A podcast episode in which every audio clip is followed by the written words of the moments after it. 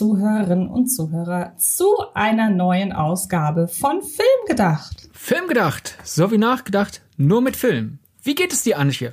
Es geht mir gut. Ich kann zum jetzigen Zeitpunkt der Aufnahme, das ist ja immer relativ früh, also ich weiß gar nicht, wie weit sind wir im Voraus aktuell? Zwei oder drei Wochen, irgendwie sowas in dem Dreh, ne? Wir haben noch ein paar auf Halde jetzt, oder? Das ist jetzt zwei Wochen im Voraus, was die Leute da garantiert auch super interessiert. Ja, ich wollte nur darauf hinaus, dass ich zum jetzigen Zeitpunkt ein wenig äh, in der Bredouille bin, dass ich offenbar einen Corona Kontakt, einen direkten Corona-Kontakt hatte und ich jetzt ein bisschen in der Schwebe bin. Aber das würde ja bedeuten, dass ich einfach nur die nächsten Tage nicht raus darf. Und das finde ich dann wiederum auch nicht so schlimm. Jetzt schließe ich nämlich den Bogen zur heutigen Folge beziehungsweise zum heutigen Auftakt, denn es gibt immer noch genug Filme, die man nicht kennt, die man sich von zu Hause aus angucken kann. Ich bin ein Genie, uh, oder? Ich wollte schon, hab mich schon gewundert, warum du jetzt damit anfängst mit dem ganzen Corona-Zeug. Aber ja, es gibt nämlich einen Film, der ist schon etwas älter, aber er bekommt halt aktuell eine Heimkino-Neuauflage mit einer neuen Blu-ray, mit einem neuen Master, nämlich die Hollywood-Verschwörung. Genau. Und den habe ich gestern das erste Mal gesehen. Du hast ihn mir schon sehr lange ans Herz gelegt. Ich war auch nicht ganz sicher, ob ich die Blu-ray tatsächlich mal von dir geschenkt bekam oder ob ich mir die selber gekauft habe. Aber wenn ich sie mir selber gekauft habe, dann habe ich sie mir wegen dir gekauft. Und ich das stimmt auf jeden Fall. Ja.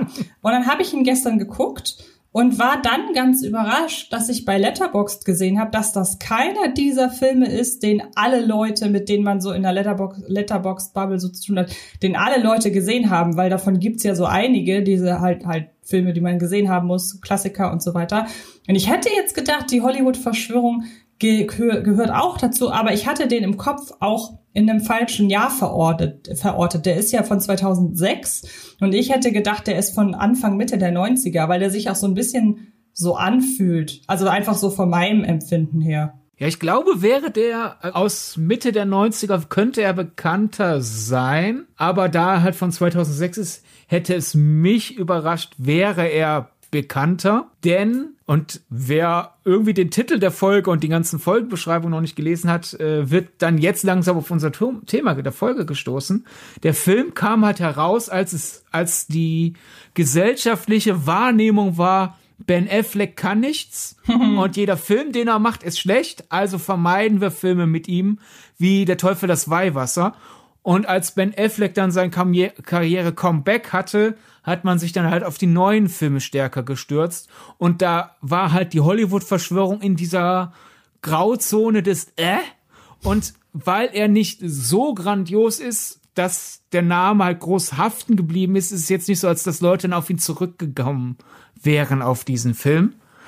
Außer man ist halt jemand wie ich, der Ben Affleck die Treue gehalten hat und anderen Leuten wie dir, Antje, die auch für Ben Affleck ein offenes Ohr hatten, halt äh, dann äh, ja, also ich habe ihn dir ja wegen Ben Affleck schon immer ans Herz gelegt und jetzt hast du ihn dir endlich angeschaut. Und wie war deine Erfahrung mit diesem etwas älteren Affleck-Film?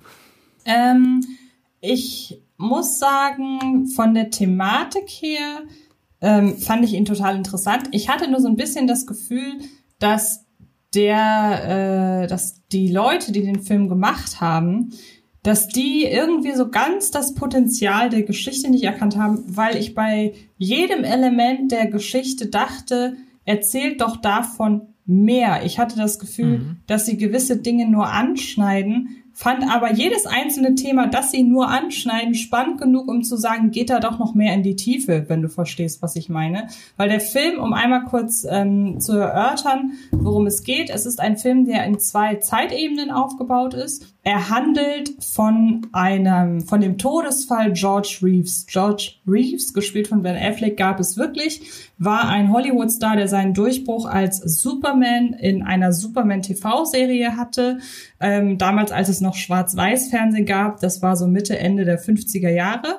Und ja, der allergrößte Mega-Hollywood-Star war er gar nicht. Es gehört so mit zu seinem, dem, was von ihm am bekanntesten ist, tatsächlich sein Tod beziehungsweise so die Umstände seines Todes, weil offiziell wurde damals gemacht, dass George Reeves sich umgebracht haben soll, aber Regisseur Alan Coulter hat sich dieser Geschichte angenommen und hat einen Film noir ähm, Crime-Thriller inszeniert, in dem er auf der einen Seite in Flashbacks die Karriere und den Karriereaufstieg von George Reeves beleuchtet. Oder eher gesagt, den ständigen Karriereabstieg. Ja, genau, ja also diese, diese, diese sehr wankelmütige Karriere so gesehen. In der Gegenwart quasi die ja teilweise gar nicht äh, so weit von den Flashbacks sind, ist je nachdem, bei welcher Karrierestufe man sieht, äh, man, man, auf welcher Karrierestufe man sich bewegt, äh, sehen wir Adrian Brody als äh, Privatdetektiv, der von der Mutter des toten George Reeves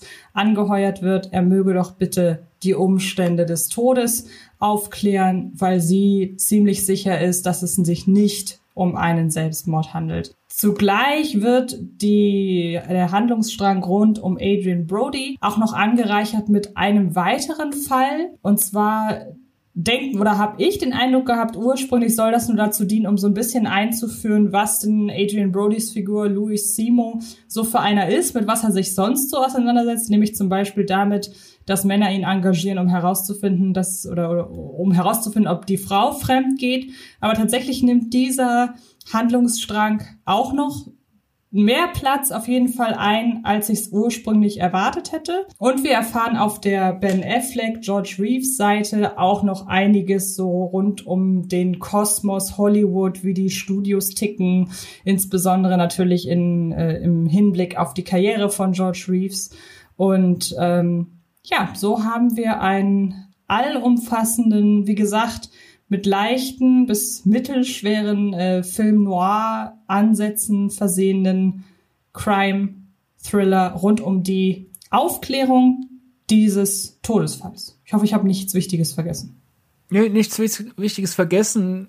Nur, glaub, falls jemand nur mit einem Ohr zugehört hat, die Gegenwart, von der du sprichst, in der die Louis Simo Storyline stattfindet, ist halt nicht unsere Gegenwart, nee, nee, sondern genau. das ist halt kurz es ist kurz Tod. nach dem Tod von George genau. Reeves und dann gibt's Rückblenden auf George Reeves Karriere. Genau. Das ist wichtig und in meiner Wahrnehmung ist es eigentlich weniger ein Crime-Thriller, also eher ein Drama. Stimmt, ja. Einerseits halt aufgrund der ganzen Storyline um George Reeves, der große Karriereambitionen hat und eigentlich auch genau weiß, wie Hollywood tickt und was Hollywood sucht aber er kriegt einfach nie die eine Rolle, damit er ernst genommen wird. Und wenn er mal eine Rolle bekommt, die Fans hat, wie dann halt Superman in der äh, Superman äh, TV-Serie, dann ist das eine Rolle, die nicht wirklich ernst genommen wird. So finden dann Kinder ihn toll, mhm.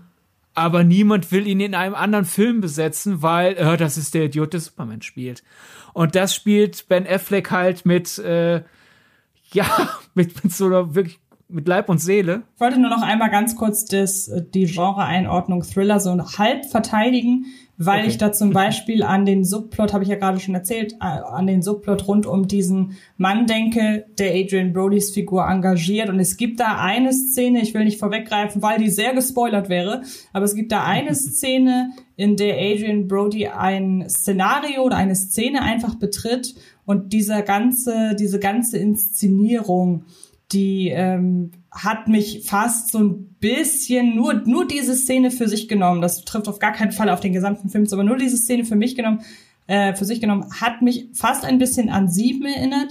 Und ich finde, wenn man halt wirklich den äh, den den Adrian Brody Handlungsstrang für sich nimmt, dann hat er schon den ein oder anderen äh, Thriller Einfluss. Da es ja um Verbrechen geht, kann es ja ab und zu mal einen Thrill geben. Genau. Aber so von der Grundtonalität her finde ich, ist es halt eher ein Drama. Einerseits halt ein Karriere-Schwangesang-Drama und auf der anderen Seite halt ein Detektivdrama. Denn Adrian Brody fühlt ja stark mit. Also dafür, dass er den Job anfangs annimmt, nach äh, na gut, Hauptsache es ist ein Job, wird er ja sehr schnell sehr empathisch. Und da die George Reeves Geschichte keine sehr glückliche ist, haben wir da als schnell dieses im Hintergrund läuft, spielt so ein dramatisches, trauriges Saxophon und Adrian Brody eine Kippe nach der nächsten sitzt da und denkt nach. So die Art Noir-Drama. Und wir erfahren ja auch tatsächlich noch relativ viel aus seinem privaten Umfeld. Und das ist ja auch sehr dramatisch, muss man sagen. Ja, und äh, du hattest ja gesagt, äh, du hast einerseits das Gefühl, man hat nicht genug draus gemacht, aber gleichzeitig ist genug Gutes drin, dass man dranbleibt. Mhm. Interessant ist ja, also Re Regisseur Alan Coulter war zu dem Zeitpunkt, als die Hollywood-Verschwörung Originaltitel Hollywoodland rauskam, primär als Fernsehregisseur bekannt.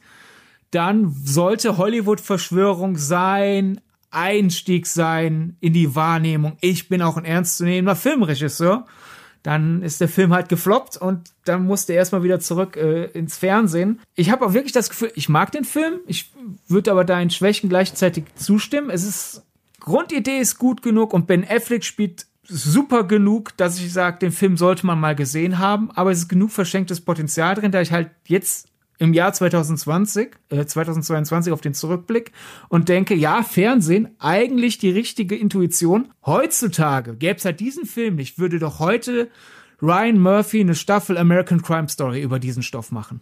Ja, stimmt. Und ich finde auch dieses, äh, dieses Fernsehhafte bestätigt sich ja auch noch darin, wer das Drehbuch geschrieben hat. Denn das war mit Paul Birnbaum. Wer den jetzt nicht kennt, kein Wunder, der hat seit 2007 nichts mehr gemacht. Ähm, beziehungsweise, wie ich gerade sehen muss, hat er halt seit, hat, hat er einen Film in der Post-Production, aber da steht noch nicht mal ein Jahr hinter. Ähm, ansonsten hat er 2000, seit 2007 nichts mehr gemacht und war vorher auch primär für Serien und Fernsehfilme ähm, zuständig. Hat zum Beispiel alle vier Teile von Halloween Town gemacht äh, oder auch sowas wie Chaos auf vier Pfoten. Ähm, und da sticht die Hollywood-Verschwörung aus seinem, aus seiner Vita halt richtig raus. Also wer vielleicht noch Next kennt mit Nicolas Cage und Julian Moore, ist wahrscheinlich noch, also der dürfte noch mit am bekanntesten sein von den Sachen, die er gemacht hat, aber dann hört's da auch schon auf. Und ich habe das Gefühl, die beiden haben sich, also sowohl der Drehbuchautor als auch der Regisseur, haben sich so aus dem, was sie bisher oder anhand dessen, was sie bisher gemacht haben, fast so ein bisschen selbst limitiert, weil sie noch nie für die Leinwand irgendwie inszeniert haben und sich, also man, es gibt ja diesen diesen Begriff im Kino, ein Film ist groß gedacht. Und ich habe so das Gefühl, die haben sich so zurückgenommen und ihren Film kleiner gedacht, als sie eigentlich hätten müssen. So. Ja, trifft's vor allem. Du hast an der Oberfläche trifft der Film wirklich dieses 50er Jahre Hollywood-Feeling. Denn an sich in Einzelbildern der Look ist da. Also die Kostüme, die halt die ganzen Figuren tragen, die halt Hollywood-Stars spielen sollen. Oder auch die Einrichtung von Studio-Boss-Büros. An sich ist es da, aber es wirkt halt alles sehr limitiert. Könnte auch eine reine Budgetfrage natürlich gewesen sein. Aber es ist halt so, es ist angedacht. Es ist so, ja, da ist das Hollywood-Flair und jetzt ist es weg. Also die Stärke des Films ist eindeutig halt das Schauspiel von Ben Affleck als Schauspieler, der sich nicht ernst genommen fühlt. Mhm. Und äh, die ganze Verschwörungsfrage, ist George Reeves an einem Selbstmord gestorben oder eine der Theorien, die halt der Film aufmacht, ist, dass seine Verlobte ihn erschießt in einem Streit, Schrägstrich Unfall. So, so, der Streit ist eskaliert, er sollte nicht unbedingt zu einem Mord werden, aber hoch. Oder die andere Theorie ist, dass Eddie Mannix und seine Frau Tony Mannix, mit der George Reeves eine Affäre hatte, dass die ihn um die Ecke gebracht haben. Äh, Tony Mannix und Eddie Mannix gab es wirklich. Eddie Mannix war MGM-Chef und stellt, stellt ihn euch charakterlich vor wie eine Mischung aus der Figur von Josh Brolin aus Hail Caesar, solltet ihr ihn gesehen haben. Denn die Figur basiert auch teilweise auf Eddie Mannix, ist aber sympathischer geschrieben als der reale Eddie Mannix und halt ein bisschen Harvey Weinstein in den 1950er Jahren. Jedenfalls gerüchteweise. Und so könnt ihr euch das natürlich vorstellen und so könnt ihr euch dann auch denken, wo diese Gerüchte, die es ja auch schon vor dem Film gab, wo die hergekommen sind. Und willst du noch irgendwie zu dem, was ich bisher was gesagt habe, hinzufügen oder soll ich zur nächsten Frage direkt überleiten, nicht was du denkst, was passiert ist? Ich würde nur hinzufügen, dass man sich von dem Film keine eindeutige Antwort erhoffen darf was aber auch, muss ich sagen, wenn es so wäre, wohl recht anmaßend wäre, wenn der Film. Ja, also ich bin froh, dass es keine eindeutige Antwort gibt. Genau, genau. Also es geht weniger, es ist kein Who Done It in dem Sinne, als dass es am Ende einen, einen Ausruf he was it oder she was it gibt, sondern der Weg ist das Ziel in diesem Fall. Genau. Ja, also der Weg ist halt Entzauberung der ja. goldenen Zeit. Früher war es doch besser in Hollywood. Ich meine, es ist auch keine neue Erkenntnis, dass das Hollywood der 50er Jahre und der 40er und der 30er sehr viel Dreck hinter sehr viel Glanz versteckt hat, aber es ist dennoch immer wieder interessant, neu zu sehen. Und halt einfach dieses, ja, das, das Leid von George Reeves. Genau. Das sind so die Verkaufsargumente des Films. Ja, du hast gerade schon gefragt, was glaubst du denn, was passiert ist? Also über die reale Tat will ich mir keine Vermutung anmaßen. Wir sind ja kein True Crime Podcast, wir sind darauf nicht geeicht, da das machen zu können. das können andere bestimmt besser. Aber ich kann ja mutmaßen, was ich denke, was der, was in der Variante, wie der Film es erzählt, passiert ist. Denn auch wenn der Film ja keine klare Antwort gibt, kann man ja aus der Erzählung des Films eine Antwort nach den letzten drei Pünktchen sich hineindenken. Genau. Und die Filmvariante von George Reeves sehe ich als tragisches Opfer seiner eigenen Depression. Ja, das sehe ich tatsächlich auch so. Also nicht nur, dass es, dass der Film im Vorfeld genügend Input gibt in die Figur George Reeves, als dass man eigentlich schon früh weiß, es kann nur tragisch enden. Und zwar nicht im Hinblick darauf, dass der sich so viele also es wird sehr klar das innere Leid herausgestellt und weniger das Leid, das von außen auf ihn einprasselt. Der Film ist mehr auf ist, ist so nah an George Reeves dran, dass er vor allen Dingen die das Ergebnis dessen einfängt, was halt diese schwankende Karriere und diese Abhängigkeit von Studiochefs und so weiter, was die mit ihm gemacht hat. Darüber hinaus finde ich, dass die anderen beiden Möglichkeiten, die haben mich so gesehen einfach nicht überzeugt. Also das wäre so ein bisschen, wäre ich eine Geschworene, ähm, dann wären da zu viele Ungereimtheiten, Ungenauigkeiten, bei denen ich sagen würde, im Zweifel für den Angeklagten. Und wenn man halt sagt, seine äh, Affäre, Schrägstrich Freundin und äh, Eddie Mannix, dass die halt in diesem Fall Angeklagte sind, da sind so viele Zweifel da, wohingegen bei dem, bei der Möglichkeit Suizid einfach so viel darauf hindeutet und es so makaber es klingt, einfach den Film am rundesten abschließt, bin ich da deiner Meinung. Also für mich auch so dieses Ende, wie es aufgefasst wird und dann hier, wie es in die Hollywood-Verschwörung mit Adrian Brodys Figur zusammengeführt wird. Ich finde das sehr plausibel zu sagen, das war ein sehr tragisches Schicksal eines Mannes, der nach Hollywood wollte, aber sich da irgendwie, der da nie angekommen ist, was uns zu Ben Affleck führt. ja, angekommen ist er ja, aber je nachdem, wann ihr den Podcast hört, Ben Affleck macht ja so viele Karriere aufs und hochs ab. Je nachdem, wann ihr den Podcast hört, könnte es sein, dass ihr gerade sagt, ach ja, den gab's mal. Weil gefühlt innerhalb eines Jahres kann es sein von, ja, Ben Affleck zu, hä? Was? Ben Affleck? Und das ist so sein Dauerschicksal. Also allein halt der Grund, weshalb Ben Affleck die Hollywood-Verschwörung damals gemacht hat. Der Film kam halt raus während eines Karrieretiefs, aber die ganze Überlegung, den Film zu machen und sich halt ins Gespräch zu bringen dafür, die war gerade als er auf der Höhe eines äh, weiteren Benefer Medienhochs war. Und sein Argument war halt, seit ich Blockbuster-Filme mache, stehe ich so stark im Rampenlicht. Ich will da raus. Ich will kleine Filme machen ich will ruhigere Filme machen und dieser Charakter, dieser Mann, der gebrochen ist, der spricht mich irgendwie an. So dieser Kerl, der etwas anderes sein will, als er wirklich ist, aber niemand akzeptiert das. Ich will diese Rolle annehmen. Und dann kam quasi während der Dreharbeiten, hat die Realität ihn noch näher zu einem George Reeves gemacht, nämlich zu einem, dem die Öffentlichkeit seine Rollenwahl übel nimmt. Und den Hollywood in anderen Projekten nicht mehr haben will. Ich möchte da übrigens ganz kurz darauf verweisen, du hast es gerade schon erwähnt, Benefer. Das ist nun mal wieder, unser Film, äh, unser Podcast hat eine Dramaturgie, eine Chronologie. Wir haben in der vergangenen Woche über Jennifer Lopez unter anderem gesprochen.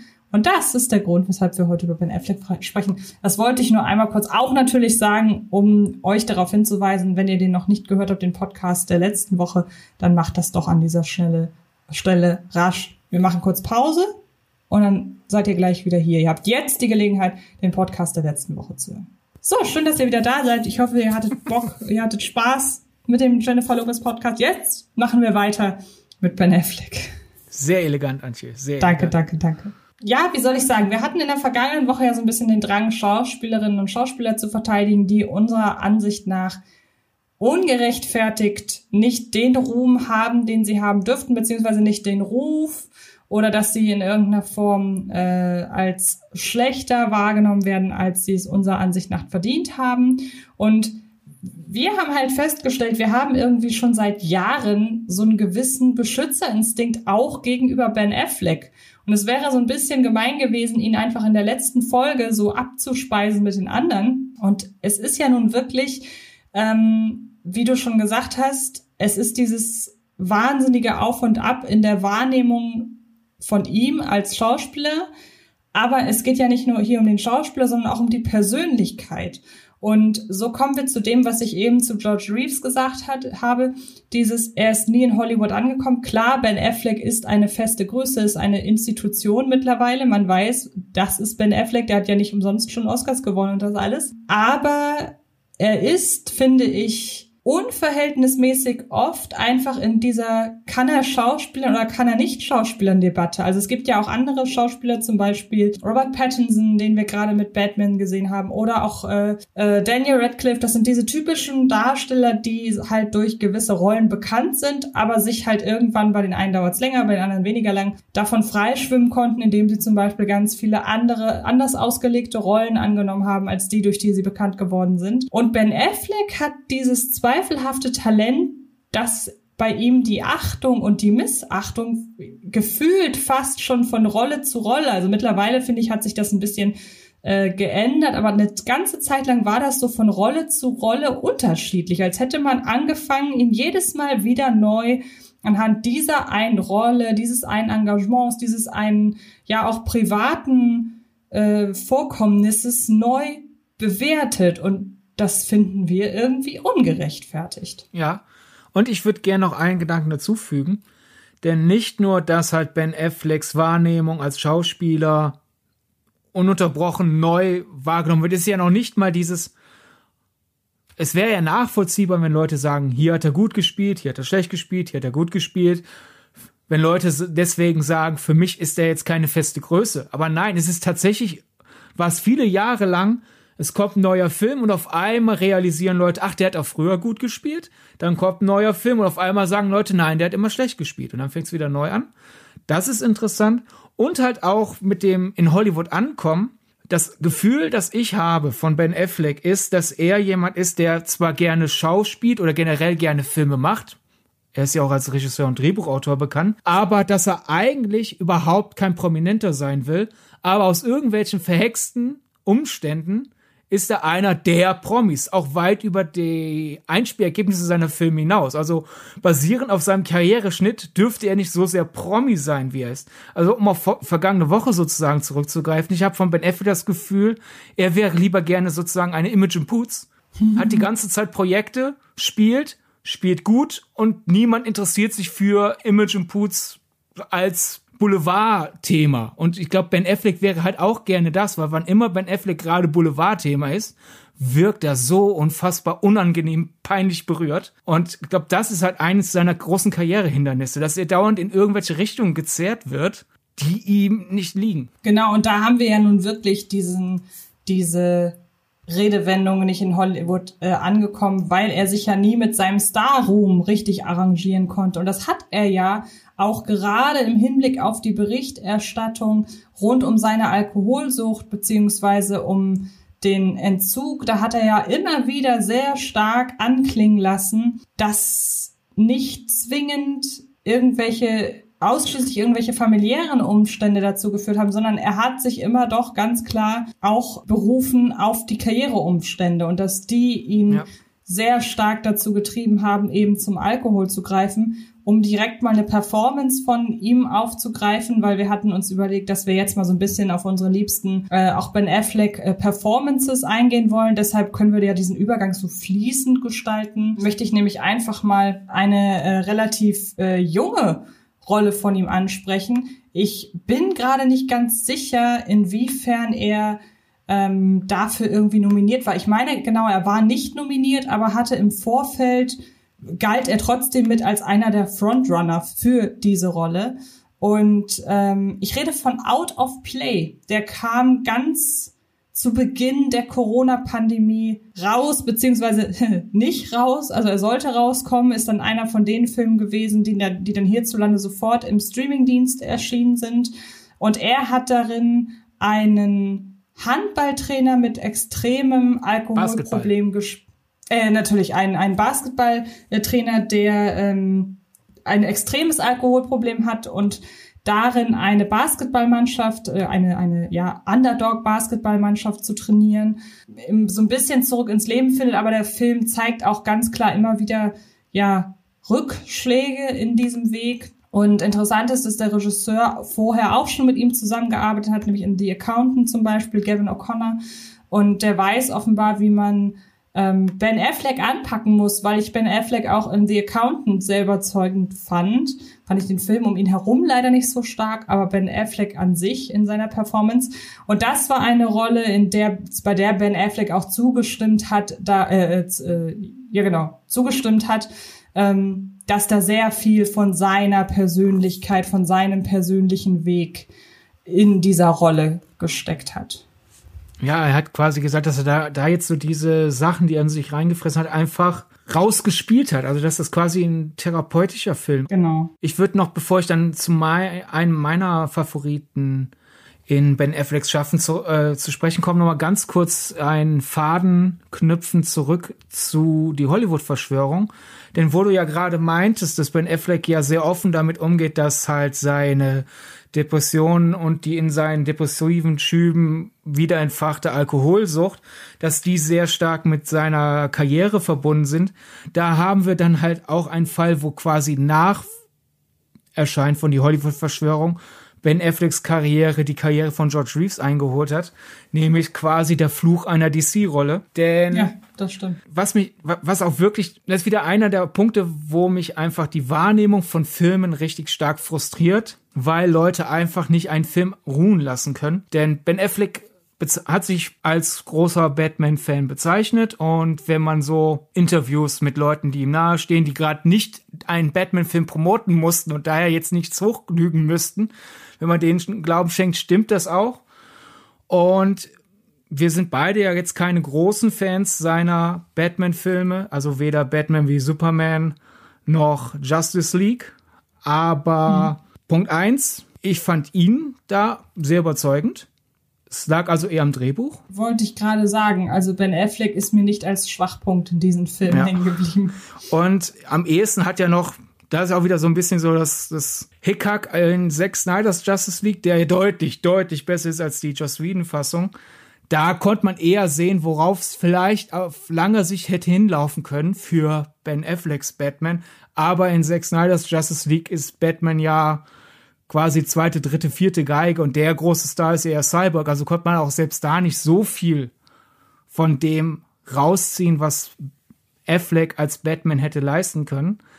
Aber das Schlimme ist ja, dass die ganze Rezeption rund um den Film, wir kennen ja alle dieses Meme, wo in einem Yahoo-Interview zwischen Ben Affleck und Henry Cavill, die, ich glaube, es war eine Interviewerin, halt sagt, ah ja, der Film bekommt ja eher durchwachsene Kritiken und Cavill sofort interagiert, halt, ist in dem Interview drin, macht da halt seine Reaktion raus, versucht da irgendwie die, die Situation umzudrehen und Ben Afflecks Gesicht zerfällt und der starrt nur noch ins ja. Leere. Und da fing es dann eigentlich quasi an. Dann kam ja Justice League, der hatte ja große Produktionsprobleme und laut Ben Affleck hat erstens der ganze Stress der Dreharbeiten ihn mitgenommen, dann auch hat er sehr viel Mitgefühl gehabt mit Zack Snyder, denn einer der großen Probleme hinter den Kulissen war ja der tragische Vorfall in Zack Snyders Familie. Und das Affleck daher Spaß an der Rolle Batman verloren hat und dann der Druck von außen, nämlich dieses Affleck kennt es ja aus seiner Vergangenheit, dass Leute nicht zwingend trennen können zwischen der Film um ihn herum ist schwach oder er ist schwach. Und dann kam ja noch das Ganze, eigentlich war ja angedacht, dass er Regie, Drehbuch, Produktion und Hauptrolle in einem Batman-Solo-Film übernimmt.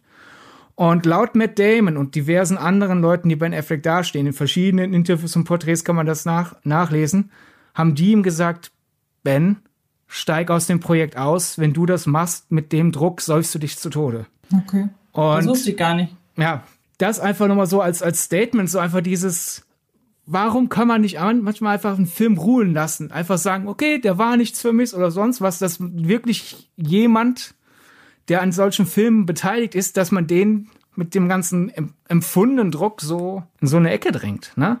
Und daher äh, ist dann halt äh, dieser Out of Play oder im Deutschen, das ist der deutsche Titel, ne? Out of Play, der Weg zurück, Originaltitel The Way Richtig, Back. Ja. Vor dem Hintergrund genau. halt auch noch mal etwas schwereres Brett. Ja, war das jetzt auch, genau, das war ja mein, war jetzt tatsächlich die Batman-Rolle die, die du als seine positive nennen wolltest? Oder wolltest nee, wollte ich nicht. Ich fand das nur als Informationsdump. Mhm. Sehr wichtig. Ähm, ich würde was weiter zum, zum Anfang zurückgehen. Um eine, wir haben ja gesagt, wir nehmen jeweils drei. Ich glaube, wir haben alle beide insgesamt noch mehr Ben Affleck-Rollen, die wir gut finden. Ja. Nicht, dass jemand denkt, wow, die machen einen ganzen Ben Affleck-Podcast und mögen jeweils nur drei Filme. Nein. Erstens geht's nicht, haben wir ja gesagt, wir nehmen die Performances, nicht die Filme und zweitens jeweils drei. Und ich möchte anfangen mit Chasing Amy, um so ganz an den Anfang zurückzukehren zu den unschuldigen Zeiten. Und das war ja noch die Zeit, als Ben Affleck wahrgenommen wurde als neue Indie-Hoffnung. Also, der Cut, ah, der hat doch richtig gut in Chasing Amy gespielt. Laut Quentin Tarantino war er kurz vor einer Oscar-Nominierung. Ich meine, woher Quentin Tarantino das wissen will, ist auch wieder eine andere Frage. Aber wir sehen da jedenfalls Die Kritiken waren sehr stark hinter ihm. Und auch heute, der Film ist ja insofern schlecht gealtert, also falls ihr Jason Amy nicht kennt, Ben Affleck spielt einen Comic-Autor und er verliebt sich in eine Frau, findet aber raus, dass die Lesbe ist, dennoch kommen die beiden zusammen und das ist dann so eine der, eines der Spannungsfelder in dem Film. Und klar, man sitzt da heute im Jahr 2022 und sagt sich, warum fällt in diesem Film verdammt doch mal nie das Wort bisexuell? Insofern ist der Film natürlich schlecht gealtert, mit einem Wort mehr würde er direkt stärker in Linie mit dem, was er behandelt, wirken. Dessen ungeachtet denkt man sich halt das Wort bisexuell rein, ist er eigentlich ein ganz gut gemachter Film.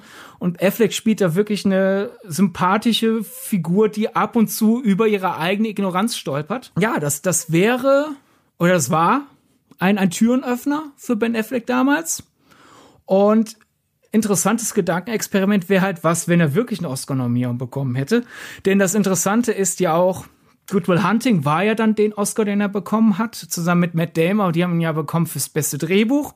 Und da sehen wir, wie sehr Ben Affleck und zu dem Zeitpunkt auch noch Matt Damon unterschätzt werden. Es hielt sich sehr lange angeblich gestreut von den Konkurrenzstudios, die halt in der Schmutzkampagne diese Oscar-Chancen kaputt machen wollten. Aber es hielt sich sehr lange das Gerücht, die haben das Drehbuch gar nicht geschrieben.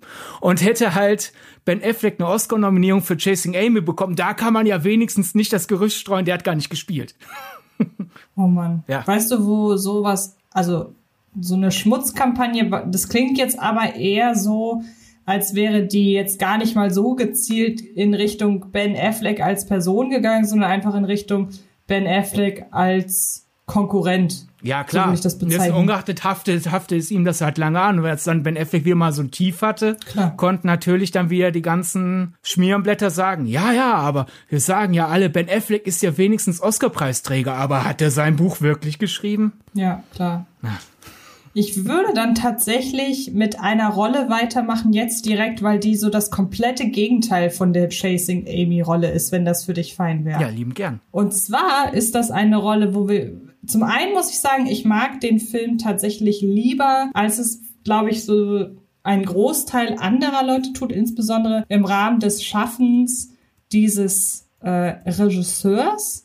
Ähm, er hat nämlich eine Rolle gespielt in To the Wonder, im Deutschen Die Wege der Liebe. Und zwar ist das ein Film aus 2012 von Terence Malick, gleichzeitig inszeniert und geschrieben. Und man muss jetzt zugeben, Ben Affleck macht wie in den jüngeren Filmen von Terence Malick jetzt nicht so viel, außer melancholisch durch die Gegend laufen und äh, mit dem Zuschauer zusammen wahrscheinlich einem äh, philosophischen Off-Kommentar lauschen. Verliebt gucken auch noch. Verliebt gucken, genau. Aber er hat hier, ich weiß nicht, ich habe so ein bisschen das Gefühl, ähnlich bei The Way Back oder Out of Play im Deutschen, dass er hier auch sehr viel seiner Persönlichkeit reinlegen kann weil er einfach so wahnsinnig melancholisch ist. Für To the Wonder wurde er eigentlich hauptsächlich bezahlt, um traurig zu gucken. und so doof das klingt, er macht das aber mit so vielen Facetten und schafft das, diese fast schon, diesen ja eigentlich fast schon lethargischen Film. Also ich finde die letzten Terence Malick Filme, die alle nach diesem äh, Prinzip funktionieren, sei es nun Song to Song, äh, ich glaube der Tree of Life, da, da war das noch ein bisschen ambitionierter, aber irgendwann ist ja Terence Malick in so ein ich wiederhole mich Trott auch mit Night of Cups und so weiter ge äh, gegangen. Aber ich muss sagen, ich mag To the Wonder deshalb, weil er sehr ja dieses Liebesthema aufgreift. Also der hat mich mit am meisten gekriegt von den jüngeren Terence Malick Filmen und ja, irgendwie steht ihm dieser melancholisch verliebte Mensch, also seine Figur heißt Neil in dem Film, die steht ihm einfach so gut zu Gesicht und es ist jetzt irgendwie völlig egal, ob er da sich selbst spielt, wie viel von ihm selbst in dieser Rolle drin ist. Ich nehme ihn nehme ihm dieses melancholische und auch sehr minimalistische Spiel, weil es ist jetzt hier keine Jordan Belfort-Rolle, sondern das ist wirklich alles sehr klein und sehr reduziert gespielt. Aber ich nehme ihm das halt voll ab und deshalb war er in To the Wonder mit einer der Gründe, weshalb ich den Film, wie gesagt, mehr mag, als ich glaube die meisten ich, ich bin da bei dir. Ich mag To the Wonder sehr. Also es, aus der Phase, wo Terence Malick sehr stark seinen Tree of Life-Stil wiederholt hat. Denn nicht jeder Terence mhm. Malick-Film fühlt sich an wie Tree of Life, aber man hatte halt eine Phase Tree of Life und die Epiloge quasi. mhm. Und aus, aus der Reihe fand ich To the Wonder tatsächlich am stärksten, weil ich da am meisten, so von Meliks Leistung her, da am meisten dieses ich bin verliebt und da ist alles gerade so ein bisschen unlogisch und ah, jetzt habe ich aber Kopfweh, weil ich nicht mehr weiß, ob ich verliebt bin. Das hat sehr gut mit dem Stil, den er zu der Phase hatte, harmoniert und ich habe den einzelnen Figuren, die ja nicht viel zu sagen haben in diesem Stil, diese mhm. Wandlungen abgekauft. Also allein halt Ben Affleck und Rachel McAdams sind ein sehr gutes Terence Malick Melancholie-Paar. Mhm. Daher, Leute, gebt dem Film eine Chance. Und interessant an To the Wonder ist ja auch wieder dann einfach, wenn wir ja zwischendurch über die Wahrnehmung von Ben Affleck reden wollen. To the Wonder war nach The Town das war ja dann seine erste Regiearbeit, wo er sich auch selber besetzt hat. Das war also dann die Phase, wo Ben Affleck wieder respektiert wurde. The Town kam ja super an. Nicht nur wegen der Regie, sondern die Leute haben gesagt, ah, hätte sich Ben Affleck doch auch in seinem äh, Langfilm Regiedebüt selbst besetzt. Der ist doch richtig gut unter seiner eigenen Regie. Dann mhm. kommt To the Wonder und dann erinnere ich mich noch wie jemand, die das Lester-Schwestern Gerede sozusagen war und Lester Bruder. Dieses, was sucht ein Ben Affleck in einem Film von Terence Malick? So, vor ein paar hm. Monaten habt ihr ihn noch gefeiert und jetzt sucht, hat er nichts bei, ben, bei, bei Terence Malick zu suchen? Ja, ja. Ich glaube, also du dieses, hä, was soll dieses Hin und Her, ist so der rote Faden für diesen Podcast. Und ich mach dann doch einfach, nachdem du ja so eine 180-Grad-Kurve gedreht hast, mache ich jetzt eine, weil ich dann, ich bleib bei Kevin Smith, nehme aber Dogma mhm. jetzt. Denn Chasing Amy ist ja einer der ruhigeren, emotionaleren Kevin Smith-Filme. Dogma hingegen ist ja Kevin Smith All-Out-Comedy. Und Ben Affleck spielt da ja einen von allem frustrierten, wütenden Racheengel, der halt so genervt ist von einer Jahrtausende zurückliegenden Entscheidung Gottes, dass Ben Affleck sagt, weißt was, zur Not lösche ich, lösch ich alle Existenz aus, Hauptsache ich krieg meine Rache.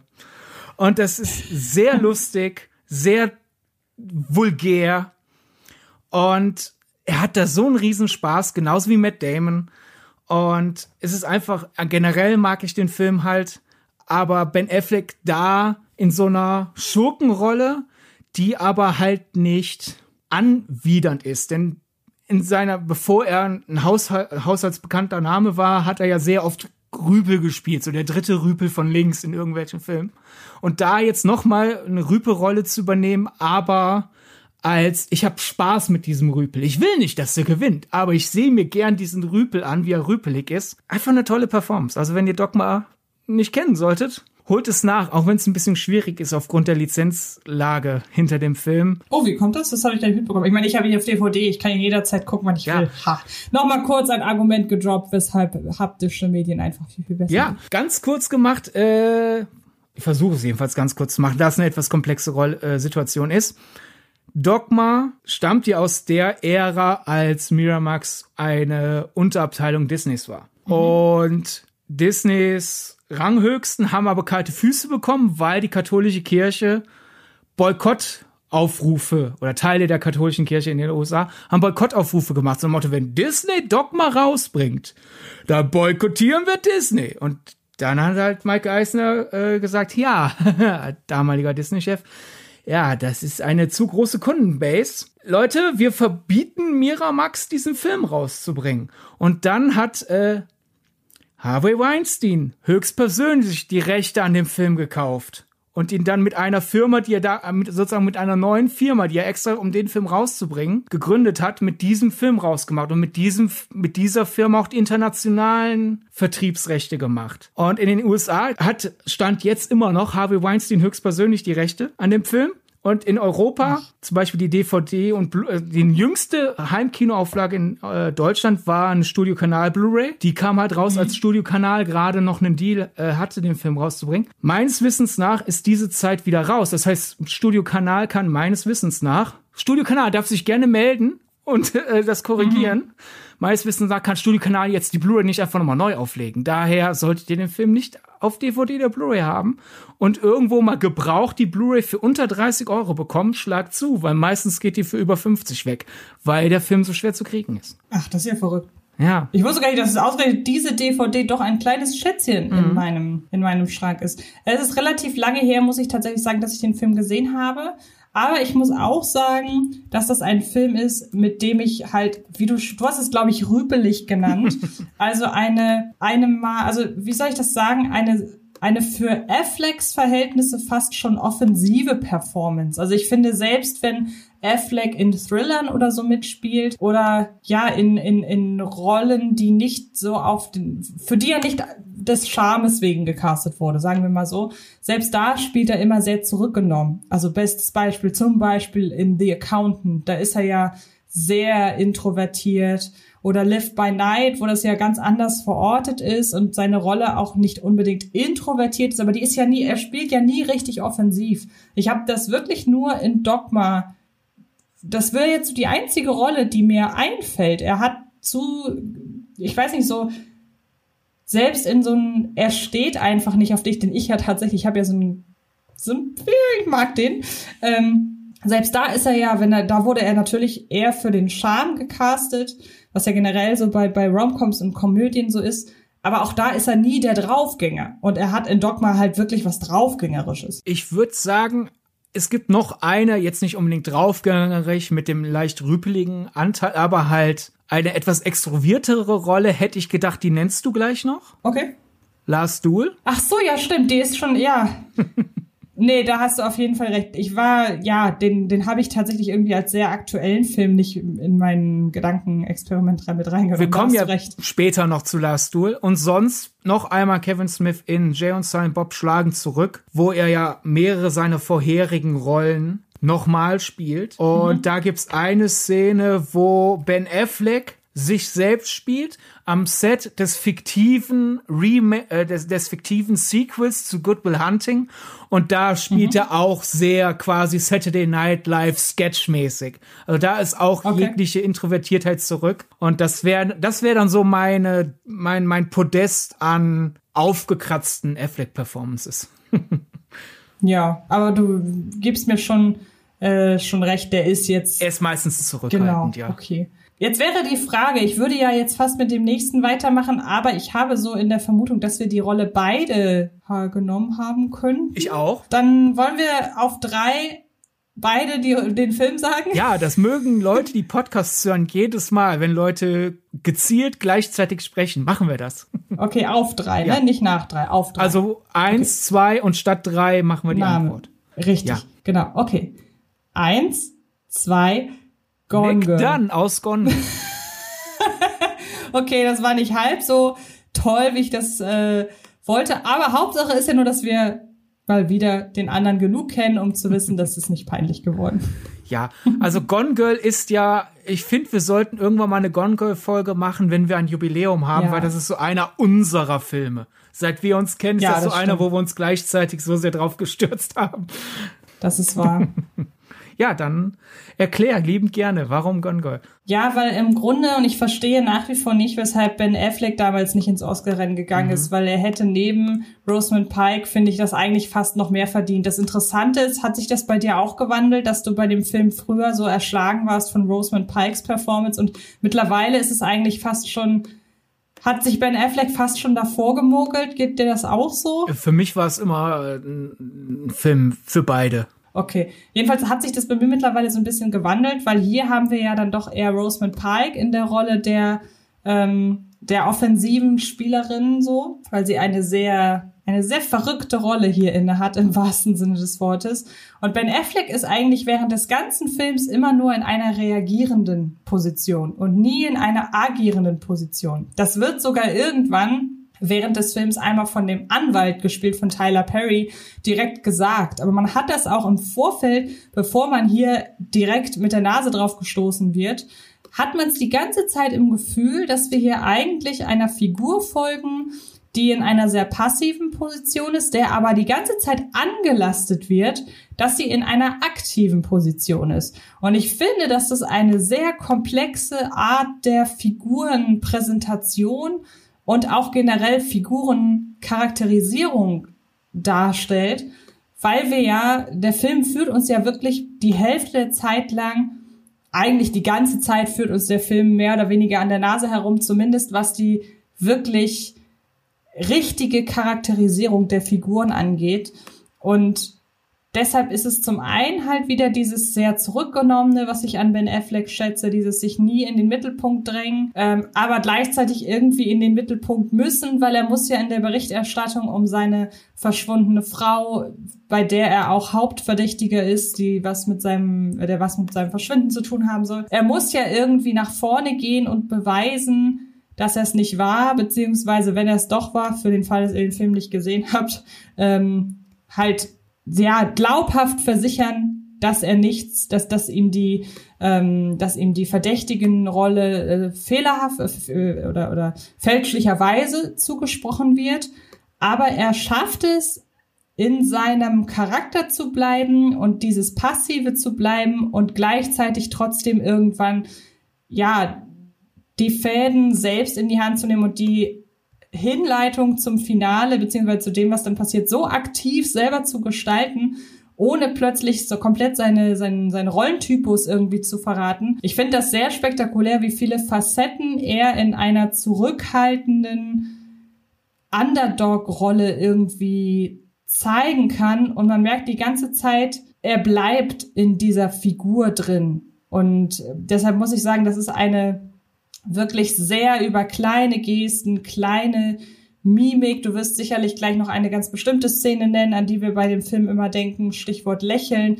Das ist eine sehr kleine, zurückgenommene, aber im Kern eigentlich doch wirklich extrem wuchtige Rolle, wenn man mal wirklich ins Detail geht, was diese Figur und Rollenverkörperung ausmacht. Ja, es ist eine extrem schwere Rolle, denn er muss ja die ganze Zeit weil man ja sehr lang die Spannung halten will. Hat das getan oder hat das nicht getan? Und wenn, was hat er überhaupt getan? Weil die Frau ist ja erstmal nur verschwunden. Zwar kommen sehr schnell alle auf den, auf den Trichter, die ist höchstwahrscheinlich ermordet worden, aber momentan ist sie ja erstmal nur verschwunden.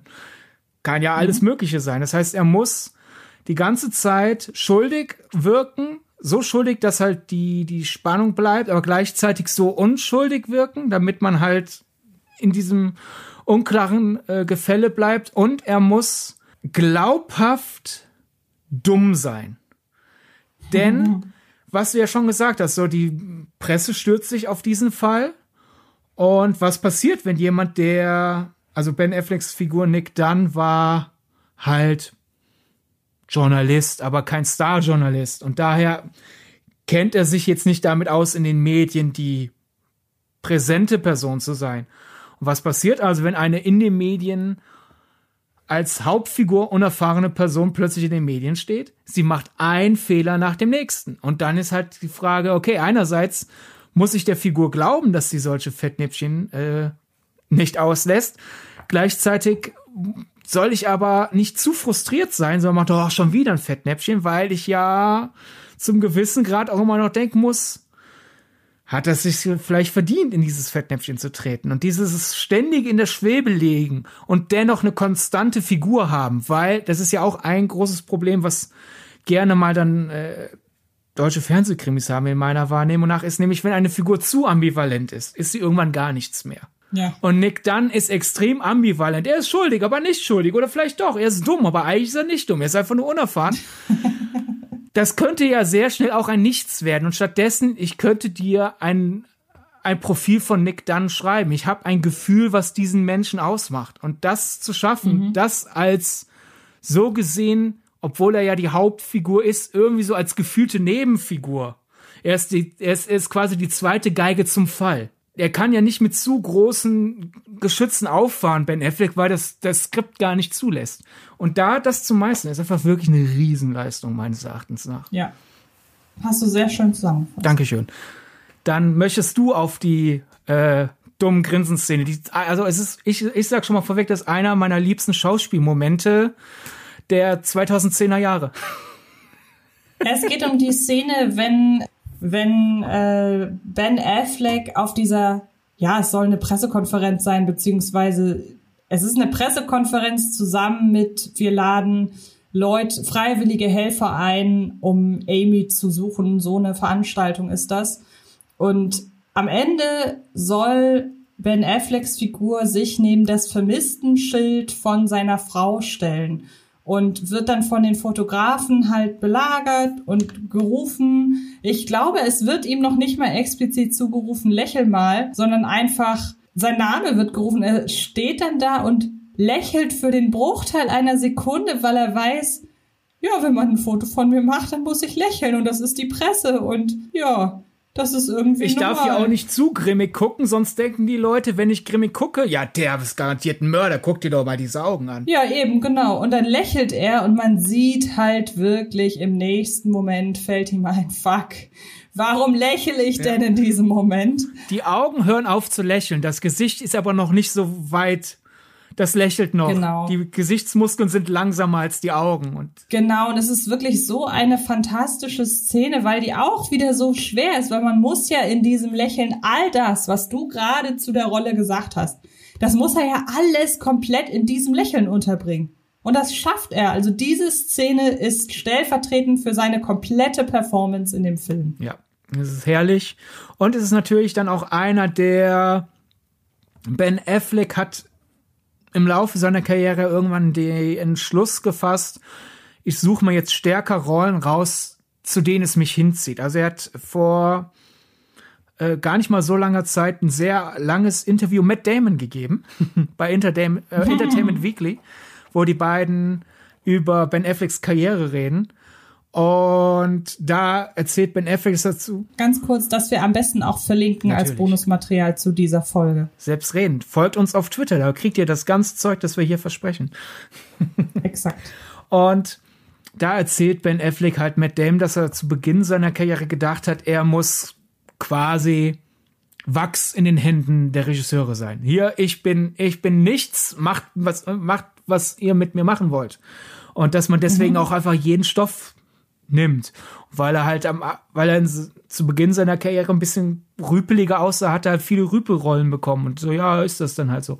Und er hat irgendwann beschlossen, ich will, will so einen Zugang zu einer Rolle wenigstens haben. Die Rolle muss jetzt nicht ich sein, aber ich muss wenigstens sehen, wo die Figur herkommt.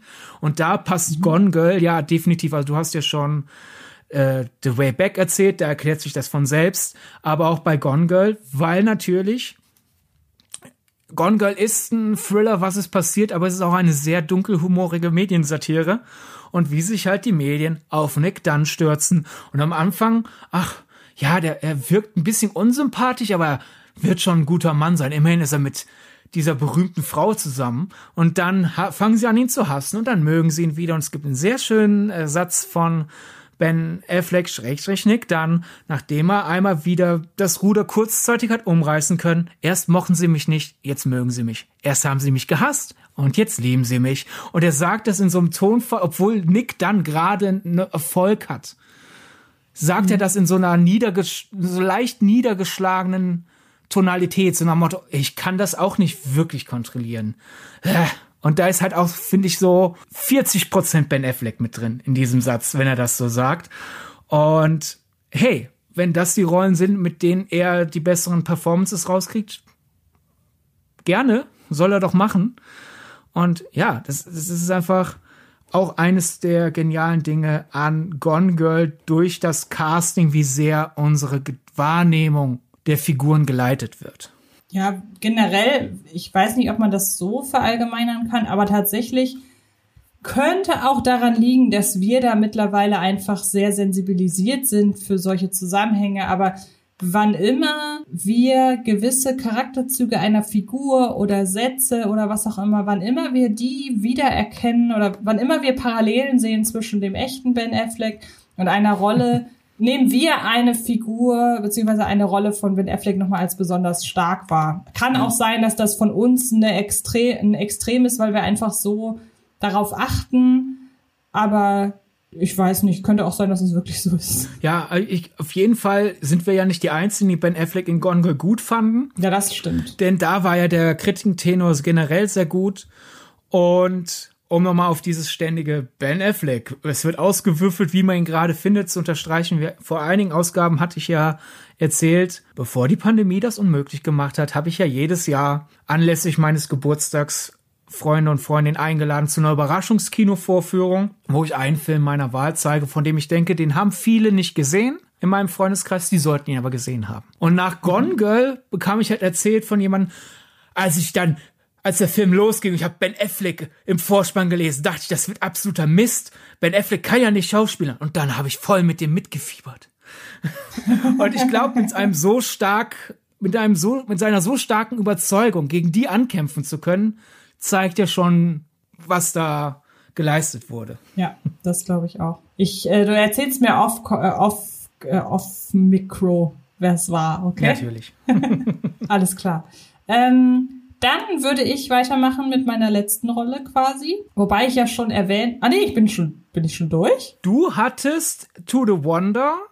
Stimmt, Gondel ich hatte mir, ich habe und The Way Back. Genau, nee, ich hatte mir noch eine aufgeschrieben, weil ich mir nicht ganz sicher war, ob äh, wegen wegen Gone Girl, dass ich dachte, im Zweifelsfall habe ich noch habe ich noch eine andere im, im habe ich noch eine andere im Hinterkopf. Aber wir haben den jetzt einfach beide genommen, deshalb würde ich sagen. Jetzt sag doch einfach dein dein dein dein anderen noch. Wobei ich hab, äh, ich hätte jetzt tatsächlich noch Argo gehabt. Ja. Einfach weil ich da aber sagen muss, Argo ist zum Teil sicherlich auch seiner Regie geschuldet weil ich den Film mehr als Ben Affleck hat einen großartigen Film inszeniert Film wahrgenommen und gar nicht so sehr als Ben Affleck Schauspielerfilm. Wie geht's dir da? Ja, es ist definitiv mehr Ben Affleck super Regisseur, aber er hat da auch sehr gut gespielt. Also ich würde den jetzt die Rolle in Argo jetzt nicht zu seinen Top 5 zählen oder so aber mhm. definitiv zu seinen besseren Leistungen. Aber Argo ist definitiv stärker ein Regiefilm als ein Schauspielfilm. Genau, deshalb habe ich ihn hier, glaube ich, auch wirklich eher so als Regie- und Schauspielerfilm äh, eingeordnet. Ich glaube, es wäre, wir kommen ja später noch so ein bisschen zu seinem, zu seiner Darbietung als Regisseur und auch Drehbuchautor. Ich muss tatsächlich sagen, es ist ewig her, dass ich ähm, Good Will Hunting gesehen habe. Ähm, Im Zusammenhang mit Good Will Hunting oder der Film taucht bei mir aktuell vor allen Dingen immer dann auf, wenn mein Freund mir erklären will, welcher Film oder wenn mein Freund mir schlecht gealtert bei Filmen erklären will, weil dann zieht er immer grundsätzlich den oh. zu Rate. Ähm, ich kann aber gar nicht wirklich beurteilen, inwiefern er das meint. Würdest du Hast du Good Will Hunting dabei in irgendeiner Form bei deinen Top 3? Äh, meine Top 3 sind ja auch durch. Ich hatte den, ich hatte den in Erwägung gezogen zu nennen. Dann erzähl doch einfach mal, weil, weil Good Will Hunting ist ja, glaube ich, sehr wichtig hier in dem Podcast, dass wir den einmal mit reinnehmen, einfach aufgrund dessen, weil ähm, er ja, ich würde Good Will Hunting schon als den Hauptdurchbruch in seiner Karriere bezeichnen, oder? Klar. Zwangsläufig, weil er auch durch die Oscar-Berücksichtigung ja noch einem größeren Publikum bekannt wurde. Klar, ich wäre halt deswegen gleich im Karriere-Schnelldurchlauf drauf zu sprechen gekommen, weil mhm. ich zwar, ich habe mir eine Liste gemacht, hatte dann so sieben und, und habe dann daraus runtergerechnet, so, okay, welche drei will ich genannt haben als seine mhm. besten Performances, weil natürlich Good Will Hunting letzten Endes stärker ein Film als, als Schauspielvehikel eins für Robin Williams und für Matt Damon ist. Mhm. Und weniger für Ben Affleck, auch wenn er da gut spielt, in meinen Augen. Ich könnte mir vorstellen, dass halt die Darstellung von Neurodiversität deinem Freund nicht so ganz gefällt. Mhm. Jetzt an sich nachvollziehbar, für mich ist es weniger ein schlecht gealtert, weil was haben wir so eine herabblickenden Mist damals durchgewogen, sondern ähnlich wie Rain Man, wo ja Leute, die näher zu dem Thema drin äh, stehen und da einfach mehr Ahnung haben, als wir sagen, das ist eine gute Darstellung. Das Problem ist, weil es lange Zeit nur diese Art Darstellung gab, haben Leute gedacht, dass alle neurodiversen Menschen sind so.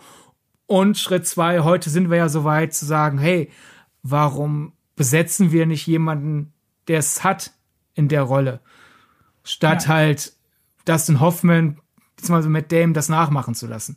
Das sind insofern schlecht gealtete Dinge, aber da würde ich eher sagen, da ist halt, ach ja, hätt und, hätten wir drauf kommen müssen, schlecht gealtert und nicht schlecht mhm. gealtert nach Motto, was waren wir für schlechte Menschen, das so zu machen. Ja. Wie gesagt, ich kann zu, ähm, zu dem Film leider relativ wenig sagen, weil das super lange her ist, dass ich den gesehen habe.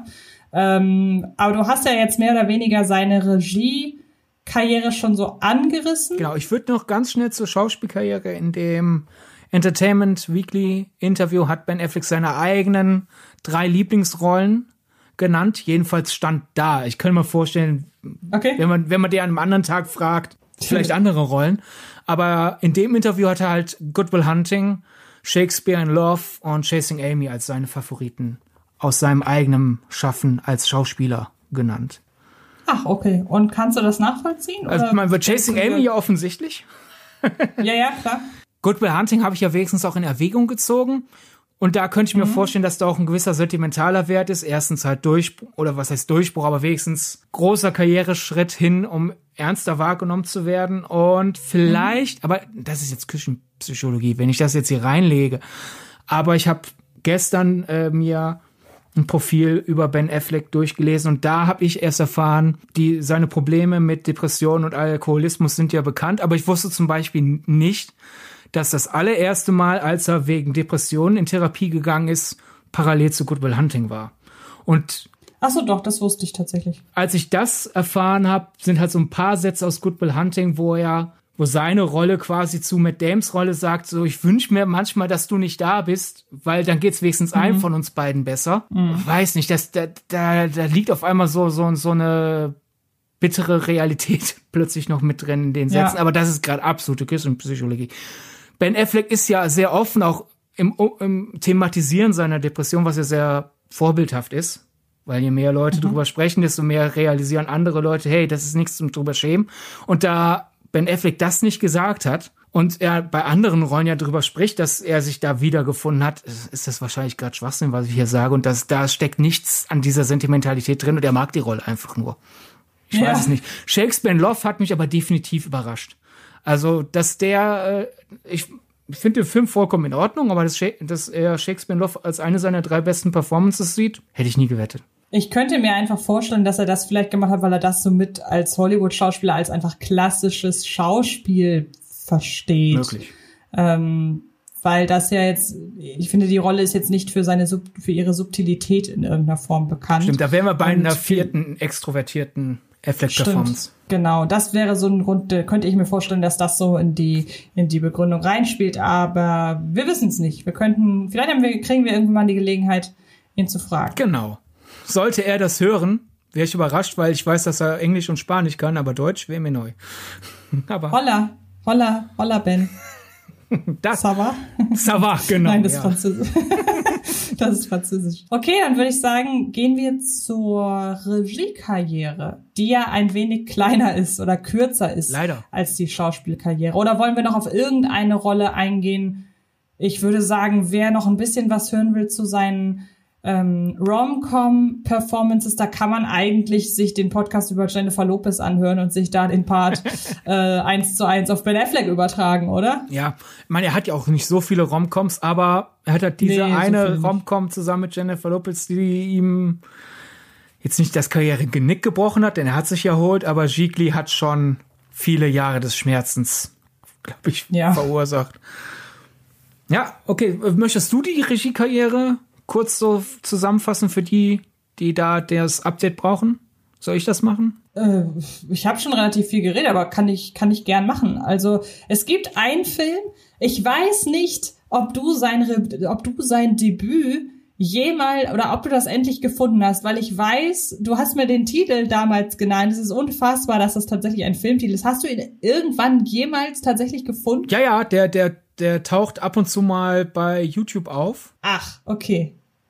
Denn der Titel ist, es ist ein Kurzfilm von 93 und dann daran sieht man schon, der hat sich echt viel Zeit gelassen zwischen, ich probiere mich mal in einem Kurzfilm aus und ich bringe wirklich einen Langfilm als Regisseur zustande. Und da kann man dann überlegen, zwischen 1993 und 2007, das ist ja auch diese Ben Affleck ist das Opfer der Boulevardpressephase. Vielleicht spricht er oder spielt er eben auch mit rein, dass er kein Geld gekriegt hat vielleicht oder keinen niemanden, der ihn unterstützt hat zwischen in, in dieser Phase, dass er wirklich endlich Regie führen durfte. Oder hatte einfach als Schauspieler Theorie. zu viel zu tun, weil auch wenn er als Kassengift ja. galt, irgendwelche Rollen hat er ja dann doch immer wieder bekommen.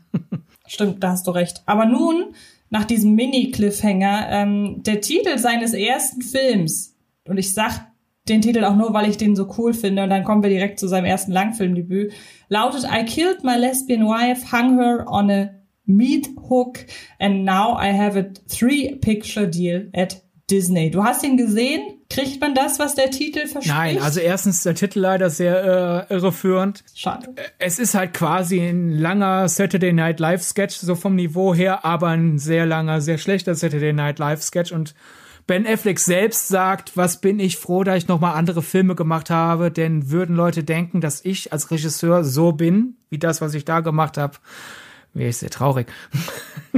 okay, also äh, hüllen wir den Mantel des Schweigens genau. drüber und kommen wirklich zu seinem Regiedebüt und ich weiß. Also Langdebüt sollte jetzt irgendjemand Haare spalten. Genau, und ich weiß, dass du es auch sehr magst und ich finde es immer so ein bisschen schade, dass der Film, was moderne Thriller angeht oder auch meinetwegen hier Thriller-Dramen, dass der immer so ein bisschen hinten überfällt, so in der Wahrnehmung. Es ist keiner der Big Ten, würde ich mal sagen, nämlich Gone Baby Gone. Mhm. Lustig äh, im Hinblick darauf, dass äh, Gone Girl ja später so mit einer seiner äh, bekanntesten Filme geworden ist. Ja, ich mag Gone Baby Gone. 2007 Affleck bewusst sich nicht vor die Kamera getraut, weil er gerade halt als, als Gesicht vor der Kamera, als Kassengift galt. Und spannendes Thriller-Drama mit ausgewogener Mischung, würde ich sagen, aus Thriller und Drama. Und erinnert so ein bisschen an diverse Kindesentführungsfälle, die damals groß in den Schlagzeilen waren. Das ist so ein bisschen so eine fiktionalisierte Essenz aus drei, vier dieser Fälle. Und in der Hauptrolle Casey Affleck, Morgan Freeman spielt auch mit und ja, sehr vielversprechend für Ben Affleck als Regisseur damals und es so die die wenn ich mich richtig erinnere, weil da kann natürlich so die Erinnerung so aus der Essenz der Rezeption hier und da einem Lügen strafen, aber für mich war der Konsens damals, ach, der Affleck kann ja was. Mal gucken, was er als nächstes macht. Und das ist ja basierend darauf, wie sehr er damals Gift war, schon mal ein guter Einstieg. Wie hast du den Film kennengelernt? Hattest du den gesehen unter diesem Anführungszeichen Versprechen oder wie war es nochmal damals bei dir? Ich habe den tatsächlich einfach nur als irgendein Thriller gesehen, auch ohne irgendwie großes Augenmerk auf Ben Affleck als Regisseur, sondern einfach es gibt so, also ich finde, das Genre Thriller ist generell relativ unterrepräsentiert im Vergleich zu sämtlichen anderen Genres, die es gibt. Also ich habe manchmal das Gefühl, es ist schwer, nachträglich noch einen guten Thriller zu entdecken.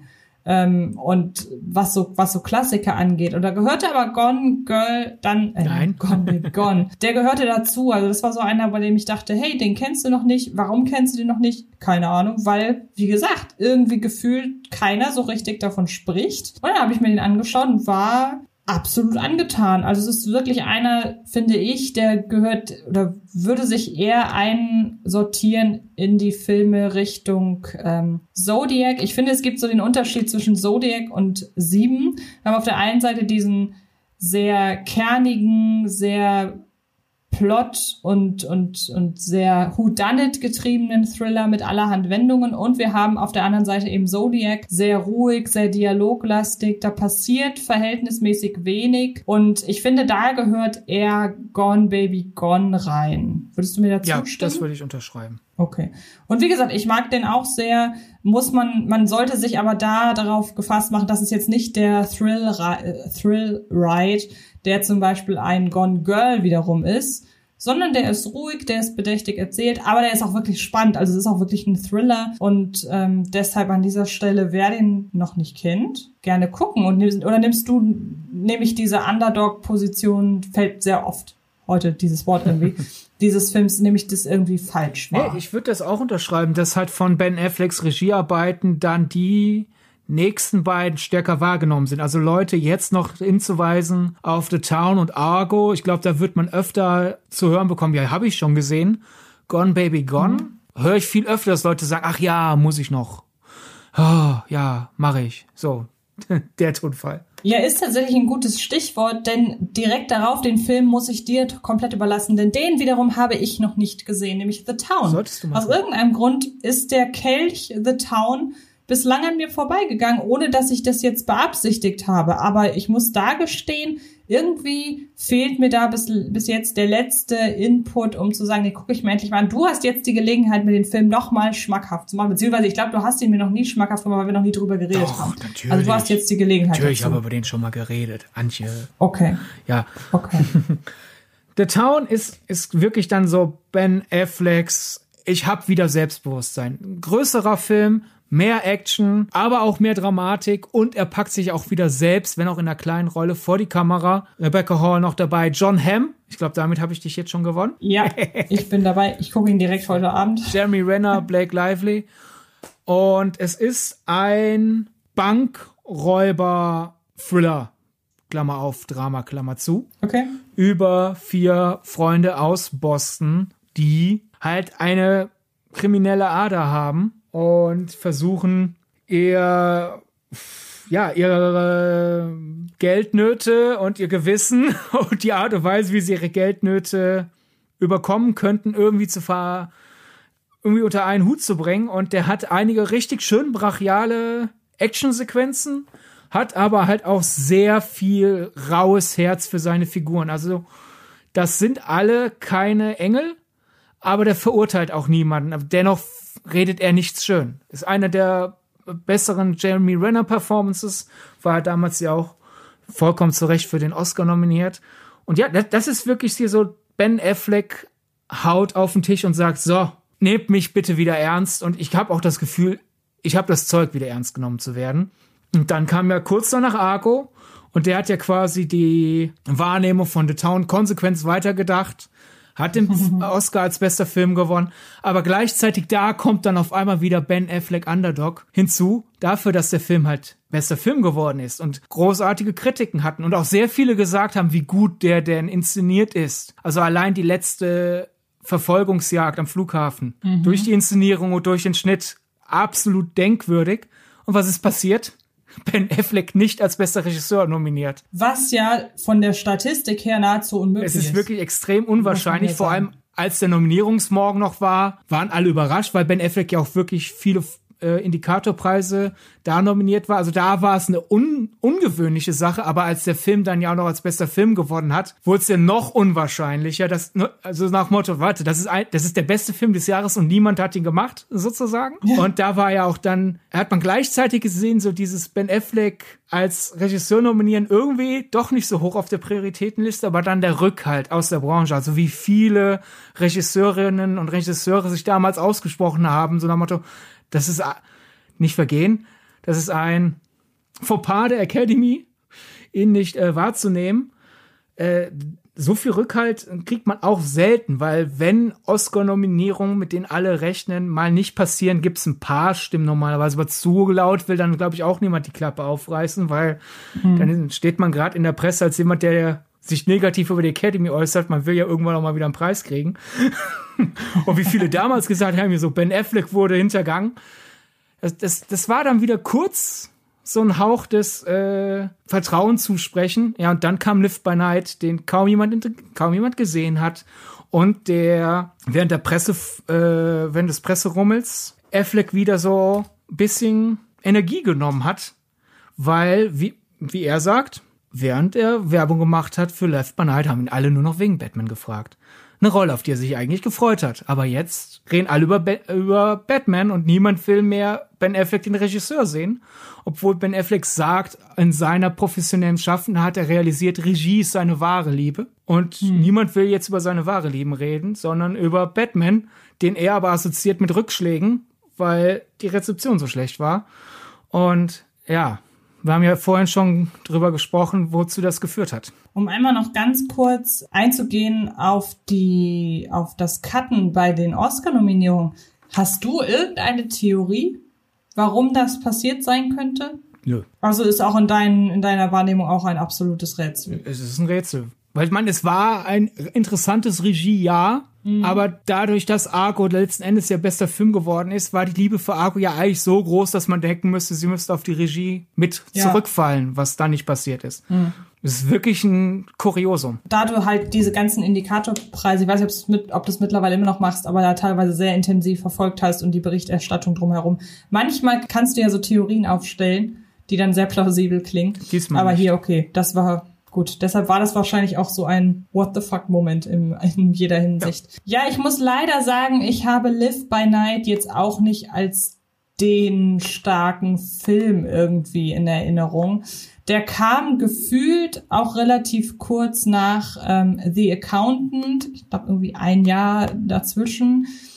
Und es sind zwei komplett unterschiedliche Filme. Also in Live by Night ganz kurz Regie Ben Affleck, Drehbuch Ben Affleck ähm, unter anderem. Und Ben Affleck hat auch noch eine, hat auch noch die Hauptrolle gespielt. Und ähm, ja, es ist halt ein Gangster, Gangster-Drama, Gangster-Thriller mit Ben Affleck so als, als Kopf der Geschichte. Ich glaube, viel mehr gibt's dazu auch nicht groß zu sagen. Das 30er-Setting noch, weil wenn Leute den nicht gesehen haben, aber Accountant gesehen haben, könnte das jetzt sehr verwirrend sein. Genau, wollte ich gerade sagen, während der äh, Prohibition und äh, das Ganze spielt in Boston, sehr raus Pflaster und hat halt diesen ja fast schon Mafia-Film Charme, was glaube ich auch der Grund ist, weshalb ich mit dem jetzt nicht so viel anfangen konnte, weshalb ich ihn jetzt mit The Accountant einfach verglichen habe. Ja, lag für mich insofern nah, als dass es in beiden Fällen ein Film ist, in dem Ben Affleck eine Hauptrolle spielt, die eher zurückgenommen ist, auch eher so eigenbrötlerisch angelegt. Ansonsten haben die beiden Filme tatsächlich gar nicht so viel gemeinsam, außer dass sie halt sehr Hauptfiguren konzentriert sind. Also es geht weniger um die Welt, in Live by Night noch ein bisschen mehr, als darum halt wirklich diese eine, die ganze Geschichte aus der Perspektive dieser einen Hauptfigur zu erzählen. Ansonsten haben die jetzt gar nicht so viel miteinander gemein. Ich muss auch sagen, ich finde Live by Night ist zwar eine seiner schöneren Regiearbeiten, weil er schon sehr hübsche Bilder hat mit der Kamera und den Kostümen da einige tolle Bilder kreiert. Aber als Gesamtwerk muss ich sagen, ist sie für mich seine schwester Regiearbeit. Dennoch finde ich es sehr traurig, dass es seine letzte geblieben ist. Denn durch den ganzen Batman-Stress und ja, das, den, den Rückschlag halt, dass das Live by Night gar nicht wahrgenommen wurde. Also ich glaube, es hat ihm weniger gestört, dass die Leute ihn nicht mochten, sondern es hat ihm mehr gestört, dass Leute einfach ihn gar nicht wahrgenommen haben. Dann halt die zerbröckelnde Ehe zu Jennifer Garner und dann halt der Rückfall zum Alkohol und die Depression, dann sich da wieder rauskämpfen und Ben Affleck, wie gesagt, er sagt, Regiearbeiten sind seine wahre Jobliebe und dennoch sagt mhm. er, dass er jetzt aktuell nicht mehr Regie führen will, weil jetzt, wo er endlich wieder clean ist und wieder klar denken kann, will er mehr Zeit mit seiner Familie verbringen und deswegen nimmt er derzeit nur Schauspiel an statt Regie, weil man halt einfach als Schauspieler, da ist man ein paar Tage am Set, das war's. Als Regisseur musst du ja viel mehr Zeit in einen Film stecken. Mhm. Und da ich ihn ja als Regisseur sehr mochte, also einerseits aufgrund der menschlichen Ebene, wünsche ich ihm noch mal einen Regiefilm zu machen, wenn seine Kinder älter geworden sind, es daher nicht mehr so ein Sprung wäre, äh, wieder Regie zu führen, weil man da nicht auf einmal nicht mehr so viel verpasst. Ich würde es ihm auf menschlicher Ebene einfach noch mal gönnen. Mach wieder das, was du am meisten magst in deiner Karriere.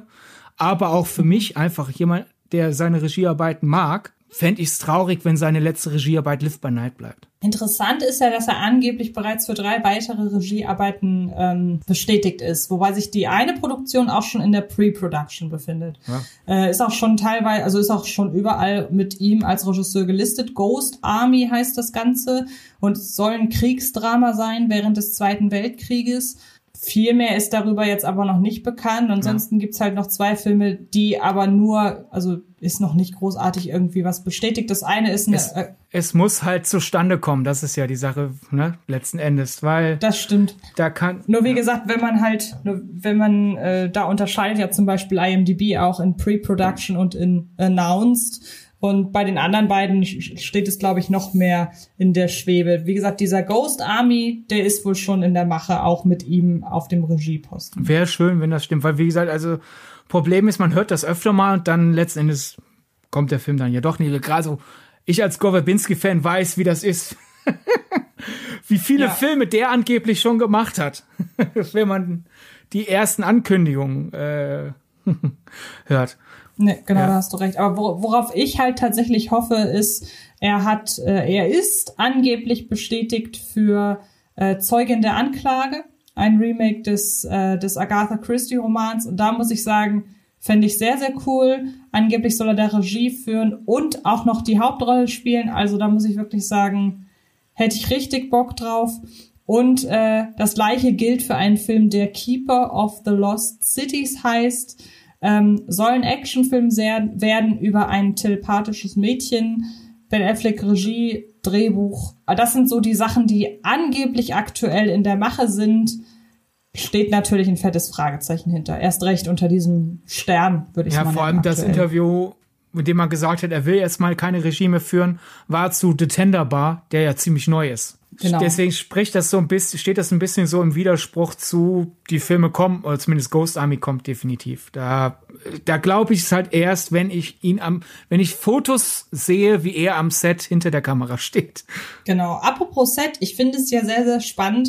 Ähm, du hast einen sehr schönen Trivia Fact über Ben Affleck rausgesucht, den ich so unfassbar sympathisch finde, denn ich meine, ich bin jetzt im gerade im internationalen Hollywood-Business nicht so damit, ähm, bin jetzt nicht so oft damit in Berührung gekommen, wie denn Schauspielerinnen und Schauspieler an ihre Rollen kommen. Aber Ben Affleck soll einer sein, der tatsächlich grundsätzlich darauf besteht, eine Rolle durch ein Vorsprechen zu erhalten. Und da muss man ja wirklich sagen, ich würde behaupten, das haben ganz viele Leute und vielleicht auch er selber hätten das eigentlich gar nicht nötig, weil sie halt schon mit vielen anderen Leuten zusammengearbeitet haben, die dann auch wieder auf die Leute zurückgreifen, mit denen sie schon zusammengearbeitet haben. Und das muss ich sagen, ist, ist so eine Sache, die finde ich wahnsinnig sympathisch. Und ja, ist auch fast so im Hinblick darauf, dass er sich vielleicht nach wie vor nicht in der Rolle eines wirklichen Schauspielstars sieht, weil er ja mit diesem Auf und Ab seiner Karriere so durchgehend konfrontiert wird mit der Rezeption, ähm, dass er sich vielleicht halt immer wieder neue Bestätigung einholen muss. Das wäre, würde ich behaupten, könnte so ein bisschen der Grund sein. Also auch da taschenpsychologisch. Taschenpsychologie, Schrägstrich, Schrägstrich, äh, Fantheorie. Wir sind ja auch ein Theorie-Podcast. Mhm. Da stellen wir jetzt einfach mal ja, selber genau. eine auf. Ist ja, ja, genauso wie, also laut Gus von Sant, der ihn ja in Good Will Hunting inszeniert hat und wohl daraufhin weiterhin noch verfolgt hat, karrieretechnisch. Laut Gus von Sant ist der Grund, dass Ben Affleck weiterhin Arbeit bekommen hatte, selbst als er ja karrieretechnisch am Boden war, sowohl schlechte Kritiken als auch schlechte Einnahmen. Ben Affleck muss laut Gus von Sant, kann man natürlich wieder sagen, ja, aber die haben ja mal zusammengearbeitet, ist da nicht vielleicht ein Bias? Dennoch, laut Gus von Sant ist das Geheimnis, dass Ben Affleck immer und immer wieder wenigstens die Chance bekommt, sich doch noch irgendwann mal hochzukämpfen, dass er immer noch weitere Rollen bekommt, statt dass er quasi im sprichwörtlichen Schauspielknast landet, dass er wohl am Set mhm. unfassbar freundlich und kollegial ist und sich immer versucht, in den Dienst aller um ihn herum zu stellen. Dass wir deswegen Regisseure sagen, naja, habe ich eine positive Person mehr am Set. Ja, genau. Ich finde das, wie gesagt. Wie gesagt, ob ihr das glaubt oder nicht, überlasse ich euch, weil ich habe ja auch genug Fußnoten jetzt hier sozusagen gegeben, aber als Gerücht, schrecklich Theorie, finde ich das auch interessant. Ja, ist eine sehr schöne Theorie und ähm, irgendwie vervollständigt sich gerade so ein Bild ähm, von einer ja Person, wie wir sie ja mögen, die ihr Standing in der Öffentlichkeit und in der Wahrnehmung halt einfach sehr, sehr gut kennen und sich genauso verkaufen, wie sie sind und auch genau wissen, warum sie für Dinge gecastet werden, warum sie so wahrgenommen werden, wie sie sind. Und das äh, führt uns aber dazu, dass auch, wenn wir jetzt so diese Lobeshymne auf ihn äh, haben und wir sind ja auch dann schon auf äh, die Berichterstattung ausschließlich in den Boulevardmedien eingegangen, die dann halt mit seinen Liebschaften und so weiter zu tun haben. Und das will er ja jetzt auch definitiv nicht mehr machen. Also er ist ja jetzt leider die, die Liebe zu Anna de Amas ist leider gescheitert, aber auch die hat er ja mit zwei, drei Paparazzi-Fotos in der Ausnahme wirklich fast geheim gehalten. Da ist er ja, das hat er ja nicht so zelebriert wie mit einer Jennifer Lopez beispielsweise oder auch einer Jennifer Garner. Ich war damals übrigens wahnsinnig traurig, als die beiden sich getrennt haben. Ich fand ihn nämlich wirklich toll. Und jetzt mit Jennifer Lopez im zweiten Anlauf, da ist er ja auch wirklich, also die beiden hat man jetzt wohl irgendwie beim Super Bowl gesehen. Das war wirklich ein sehr, sehr rares Foto. Aber er war, also ihm ist so ein bisschen was, ihn hat etwas ereilt, was in den letzten Jahren sehr, sehr viele ereilt haben nämlich auch er ist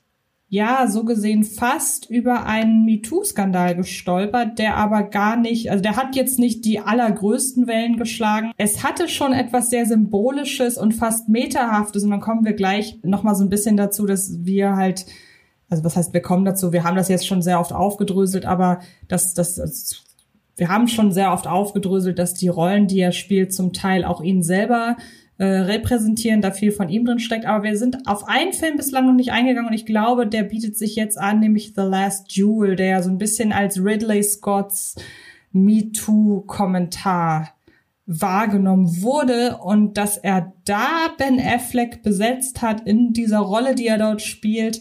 Auch da kommen wir nicht drum herum zu sagen, der wurde schon ganz bewusst dafür besetzt, beziehungsweise er hat ganz bewusst diese Rolle angenommen, würde ich Vor allem, sagen. er hat sie ja auch noch geschrieben.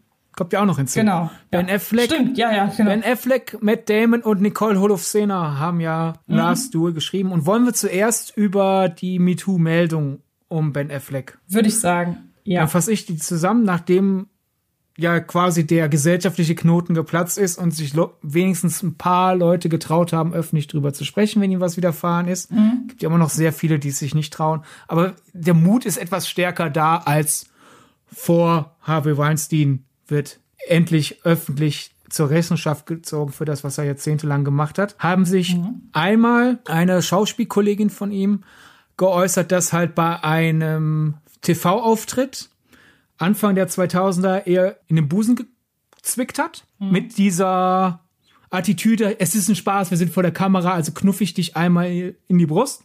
Dafür hat er sich entschuldigt mit der Begründung, das war saudumm, ich habe das falsch eingeschätzt, dachte, wir sind in einer Dynamik, wo man so was aus Jux machen kann, war definitiv falsch, hätte ich nicht tun dürfen, werde ich nie wieder tun, tut mir unfassbar leid. Das war seine Reaktion darauf. Und einmal eine Make-up Künstlerin hat gesagt, dass er ihr bei einer Golden Globe Feier an den Hintern gepackt hat und er hätte behauptet, was? Nein, ich wollte dir nicht an den Hintern packen, weil sexy, sondern ich wollte dich zur Seite schieben. Äh, und da steht's Wort zu Wort. Ihr, sie hat ihm das nicht geglaubt und da hat Ben Affleck jetzt nicht so öffentlich darauf reagiert, wie auf den mhm. Vorwurf der Schauspielkollegin. Und die, ja. Da überlasse ich jetzt dir das Wort, natürlich. Oh, es, ist, es, ist, es ist schwierig. Natürlich sind das zwei Dinge, bei denen man jetzt sagen kann, die beschmutzen seine Weste schon und das tun sie halt auch. Allerdings ist es ja nun nicht immer so, dass man bei solchen Vorfällen, es soll ja vorkommen, dass solche Vorfälle erwachsen und entsprechend mit einer Folge für diese Person, die etwas begangen hat, dass die damit quasi aufgelöst sind. Also, dass man wirklich sagen kann, diese Person hat einen Fehler gemacht, das wissen alle, die hat dafür gebüßt, die hat sich, was auch immer, hat sie gemacht jetzt schließen wir das ab. Und ähm, ich glaube, das ist, mehr kann ich da, glaube ich, nicht zu sagen. Es ist sehr, schwierig, da sich ein Urteil. Ja, quasi jetzt in der Logik des Interviewvorfalls war ja quasi, ich habe damals nichts gesagt, jetzt habe ich es gesagt, das war nicht richtig, was er gemacht hat. Wenn Affleck antwortet, ja, war es nicht. Da haben zwei erwachsene Ja, Menschen genau. etwas, das sie viel früher hätten thematisieren sollen, endlich thematisiert. Ja, und wie gesagt, wenn er halt das so begründet, ich kann, ich kann diese Begründung auch als Frau nachvollziehen. Vielleicht ist das was, was ich sagen kann, so. Sozusagen, es können zwei Dinge wahr sein. Man kann sagen, es ist wahr, dass es, dass es nie hätte tun dürfen und es ist wahr, dass Genau. eine Entschuldigung da, wenn sie den von, von der Kollegen akzeptiert wurde, dass das dann, Genau. ich weiß es nicht. Also, ich glaube, wir können uns einig werden, hätte er nicht tun sollen. Ne? Ich glaube, da sind wir uns alle einig. Ja, natürlich, natürlich, absolut, Äh, ja.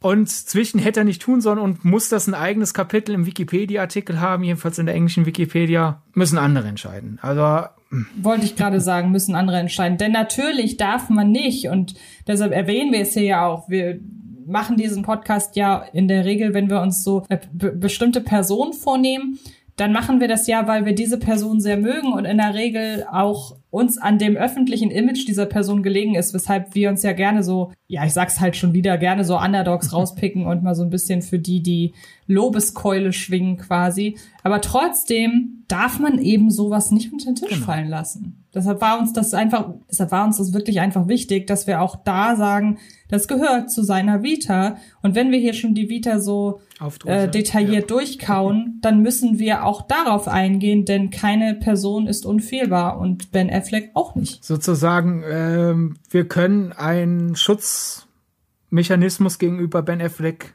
entwickeln, weil wir sagen, der, der wird zu oft zu sehr durch den Fle äh, durch, durch, das, durch den Fleischwolf der Medienberichterstattung gejagt. Man kann gleichzeitig sagen, auch wenn ich den Mann beschützen will, muss man sagen, ja, da hat er Scheiße gebaut und das Ja. sagt er und deswegen sagen wir das hier auch, damit es nachher nicht heißt, wir haben hier jetzt Ben Affleck hundertprozentig gefeuert, obwohl der Mann auch mal Nee, aber du ja. hast schon recht, du hast schon recht. aber daher ist natürlich The Last Duel interessant, weil, da, deswegen hatten wir das ja jetzt auch dann angesprochen, weil so ein bisschen der Eindruck ist, finde ich, dass Matt Damon und Ben Affleck sich Rollen gespielt haben, die sehr auch ihnen wiederum liegen.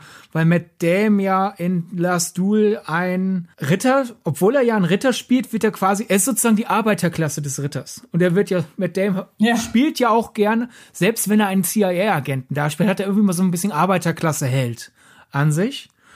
Und Ben Affleck spielt halt in Last Duel einen Typen, dem irgendwie die Frauen zufliegen, obwohl er zwar an sich ein hübsches Kinn hat oder so, aber doch irgendwie auch dämlich aussieht. Gerade in, Ja. Last Duel mit der dämlichen Frisur und in seiner Vergangenheit in der Realität. Ben Affleck hat sich nicht Wollte ich gerade sagen, wollte ich gerade sagen, diese wasserstoffblonde Frisur, Ja. die ist ja nun, die hat er schon nicht umsonst. Es ist nicht, weil man gesagt hat, so, ich möchte gern, dass diese Figur wasserstoffblonde Haare einfach nur hat, sondern die, damit geht ja ein gewisses Stigma einher mit so einem Aussehen, muss man ja ganz klar Ja, sagen. und im, im realen Leben, obwohl Ben Affleck ja durchaus ein hübscher Mann sein kann, hat er doch öfter mal Looks sich zu Rande gezogen, die ihm nicht schmeicheln. Und halt Ja, dann, genau. der, der mit, das MeToo-Element ist ja, Leute gehen zu ihm hin, um diesen äh, Vergewaltigungsfall, um den sich The Last Duel dreht, aufzuklären. Und Ben Afflecks Figur ist, "Was? ich krieg hier gar nichts mit, la la la la la. Und da Mhm. ist das vielleicht dann so eine gewisse unterbewusste Bearbeitung dessen, ah, ich Idiot hab das nicht gesehen, was da passiert ist. Einerseits halt dieses, den Vorfall, den er selber hat, ich habe da unsere Freundschaft falsch eingeschätzt, wir haben gar keine, wo man diesen Jutz machen kann. Und halt dieses Problem, dass er ja sehr viele Miramax-Filme gemacht hat und Harvey Weinstein ja als mehrfacher sexueller Straftäter bekannt ist mittlerweile. Und da sehen wir auch wieder Ben Affleck, Berichterstattung groß in den Medien, tendenziell stärker im Negativen, weil es wird auch sehr viel darüber berichtet, dass Rose McGowan ihm vorgeworfen hat, sie hätte ihm gesagt, was Harvey Weinstein mit ihr angestellt hat. Sie hätte ihm gesagt, dass Harvey Weinstein sie vergewaltigt hätte. Und dann gab es halt die großen Schlagzeilen. Warum hat Ben Affleck nichts getan? Worüber aber in den Medien weitaus kleiner äh, ber äh, berichtet wurde, ist, dass einige Monate später Rose McGowan ihre Aussagen konkretisiert hat. Und sie hat, der neueste Stand ist, dass Rose McGowan mal mit Ben Affleck darüber gesprochen hat, Harvey Weinstein ist ein ekliger Mann. Sie hat aber nichts Konkretes gesagt und Ben Affleck hat reagiert, ja, der ist echt ekelhaft. Und dass Rose McGowan Ben Affleck jetzt zuspricht, hey, da, da hätte man sich ja alles drunter vorstellen können. Und dass sie diesen Vorwurf, der durch die Medien ging, sie hätte es ihm gesagt und er hätte nicht reagiert, dass dieser Vorwurf ungerecht sei und diese Berichterstattung, die ihn dann betroffen hat. Denn das hätte sie ihm nicht gesagt. Das passt dann ja auch wieder zu seiner Last Duel-Rolle. Ja, vor allen Dingen, es ist halt auch hier immer so wahnsinnig schwierig. So doof das klingt, das ist jetzt keine Erklärung für alles und soll uns jetzt auch nicht da irgendwie groß rausziehen, aber wir waren halt einfach nicht dabei. Das ist halt so eine Sache, die ist halt so allgemeingültig. Ich finde es fast schon unangenehm, die jetzt hier so so aufzugreifen. Aber ich habe so das habe so das Gefühl, gerade bei einer Karriere, wie sie Ben Affleck hat, die halt im Grunde über zwei Arten der Wahrnehmung funktioniert. Einmal über die, über das Können, also über dessen, was er kann, was er macht, was er auf der, ähm, auf der Leinwand zeigt, was er in klassischen Promo-Interviews sagt. Das ist halt die eine Sache, aber das andere ist eben ganz klar diese Wahrnehmung in der Klatschpresse, bei der wir ja auch, von der wir ja auch im Ansatz wissen, wie die funktioniert, über welche furchtbaren ähm, Arten der Berichterstattung oder auch der ja des vermeintlichen Journalismus. Und ich glaube, dahingehend ist es umso schwerer, derartige Sachverhalte zu beurteilen, weil wir ja auch wissen, dass die Klatschpresse sich gerne so Dinge aus den, aus den Fingern saugt, beziehungsweise sich halt Dinge so zurechtlegt, dass es möglich eindimensional, dass die Berichterstattung möglichst eindimensional sein kann. Und ich glaube, eine Person wie Ben Affleck, die in beiden auf beiden Ebenen halt vorkommt, ich glaube, die hat das wirklich besonders schwer. Respektive vor allem funktioniert gerade die Klatschpresse ja mit dem Negativeren. Und äh, wer in den letzten Jahren auch nur ansatzweise mitbekommen hat, den ganzen Fall Rose McGowan weiß, die nimmt kein Blatt vom Mund. Und wenn eine Rose McGowan sich schützend vor Ben Affleck stellt und sagt, die Berichterstattung, die er jetzt bekommen hat, hat er nicht verdient, denn ich habe ihm nicht gesagt, ich wurde vergewaltigt. Ich habe ihm nur gesagt, Harvey Weinstein ist ekelhaft und er hat mir zugestimmt.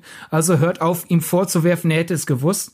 Wenn Rose McGowan sich schützend vor Ben Affleck steckt, dann finde ich das schon interessant, dass darüber wieder nur dann rudimentär berichtet, berichtet wurde, aber halt groß die Schlagzeile war, Ben Affleck wusste alles. Ja. Ist ja genauso wie neulich mit seinem Howard Stern Interview, wo er zwei Stunden lang über seine Alkoholsucht gesprochen hat, darüber, wie halt seine, über seine Depressionsspiralen und darüber, dass er sich selbst nicht mehr helfen konnte und dass darunter dann seine Ehe gelitten hat.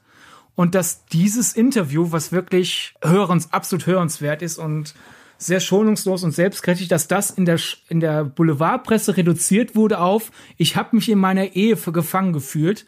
So ekelhaft redet Ben Affleck über seine Ex Jennifer Garner, was überhaupt nicht so im Kontext gefallen ist, zeigt wieder irgendwie, egal was Ben Affleck macht, nach ein paar Monaten er ist der Held, ist er wieder äh, der Prügelknappe für die Boulevardpresse. Denn interessant ist jetzt zum Beispiel auch das Hollywood Reporter Porträt über Jennifer Garner wo sie nach, lange nach der Trennung in höchsten Tönen über Ben Affleck gesprochen und sagt, hey, wir sind weiterhin Freunde und mit der Ehe hat es halt leider nicht funktioniert, aber ich bin äh, auf seiner Seite.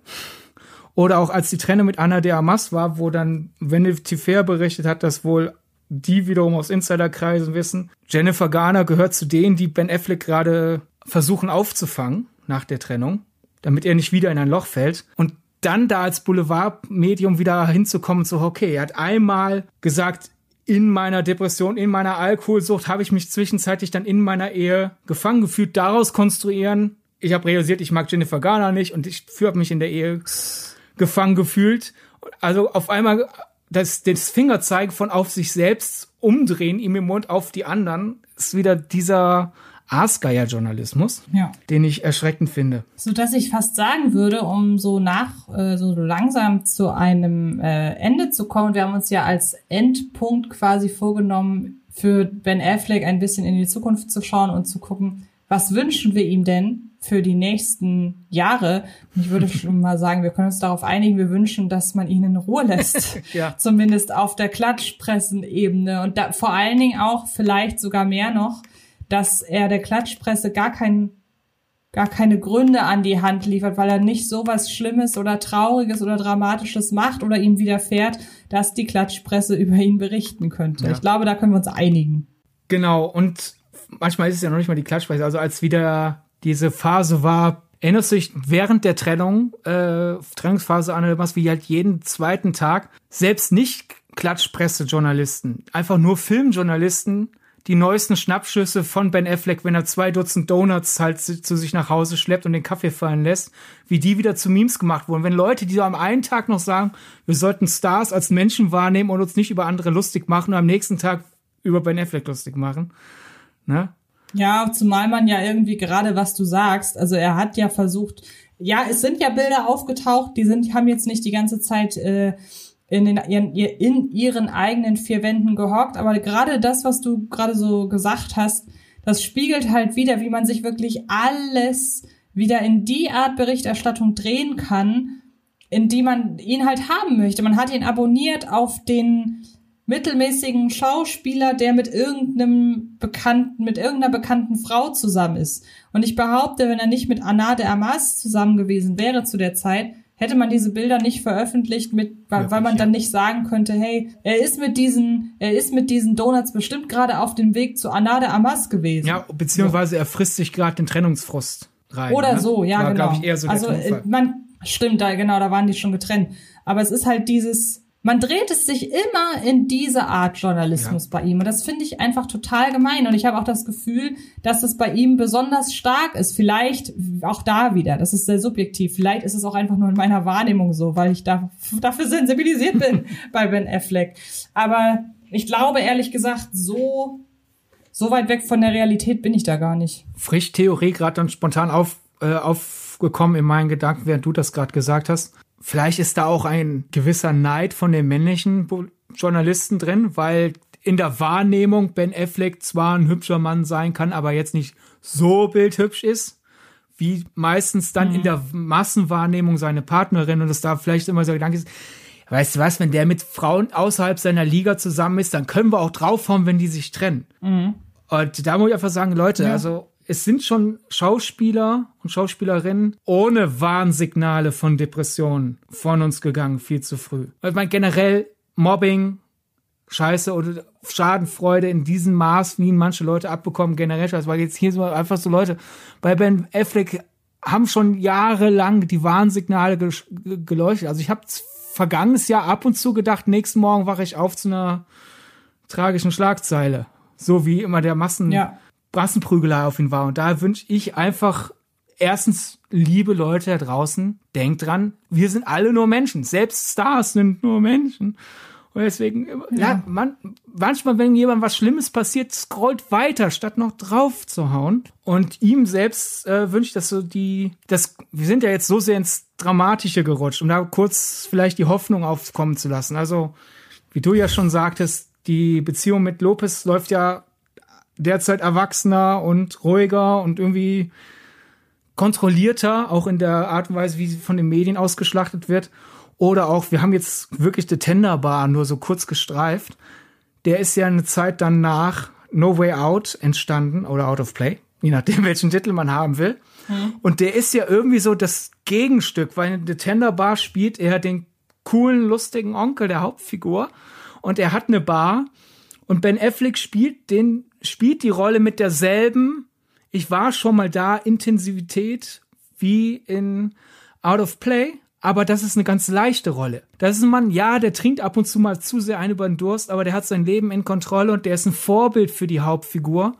Und Ben Affleck spielt das mit derselben, ich kenne diesen Menschen, Intensität, aber leicht. Und da ist so ein bisschen so mein Gedanke, er scheint sein Leben wieder in Kontrolle zu haben, so dass er jetzt quasi den leichten Gegenpart zu Out of Play spielen kann. Und wenn er jetzt in Zukunft so eher die Rollen annimmt, wie vorhin schon gesagt, dann demnächst wieder Regie führen kann und vielleicht endlich mal wieder dann Regieerfolg hat, habe ich die Hoffnung für ihn, erstens, dass er uns wieder äh, einige gute Regiearbeiten geben kann und zweitens, dass er sein Seelenheil behalten kann, das er im Moment hat. Und dann kommt ja noch dazu, vielleicht gehört da auch zu, dass er diese, zu seinem Seelenheil wiederfindet. Oder ich habe so das Gefühl, aktuell ist er ja auf dem Weg, wie du schon sagst, dass sich dieses Seelenheil mehr festigt, dass er halt einfach dann in den nächsten Jahren nicht so oft zu sehen ist. Dann soll es halt so sein. Und ähm, Hauptsache, Hauptsache es geht ihm gut. Ja, Hauptsache Ben Affleck geht's gut. Lass uns das zum ge geflügelten Wort machen. der, das hätte das hätte dann auch wieder den gegenteiligen Effekt, den wir uns eigentlich wünschen. Ist aber an dieser Stelle ein sehr, sehr schöner Podcast-Titel. Oh ja, Hauptsache Ben Affleck geht's gut. notiere ich mir.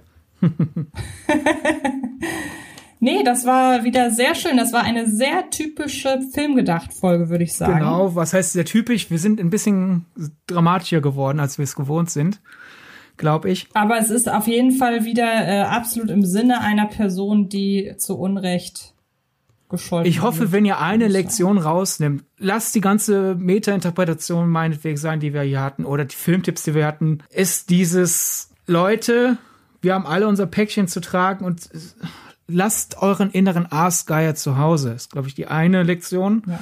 Und die andere Lektion, weil wir ja viele ernste Themen angesprochen haben, sollte eines der ernsten Themen zu euch zu bekannt gekommen, zu bekannt vorgekommen sein. Wenn ihr merkt, ihr braucht Hilfe, holt sie euch. Ihr findet zum Beispiel deutsche-depressionshilfe.de, findet die Anlaufstellen oder ruft die Telefonseelsorge an, die ist kostenfrei und anonym erreichbar.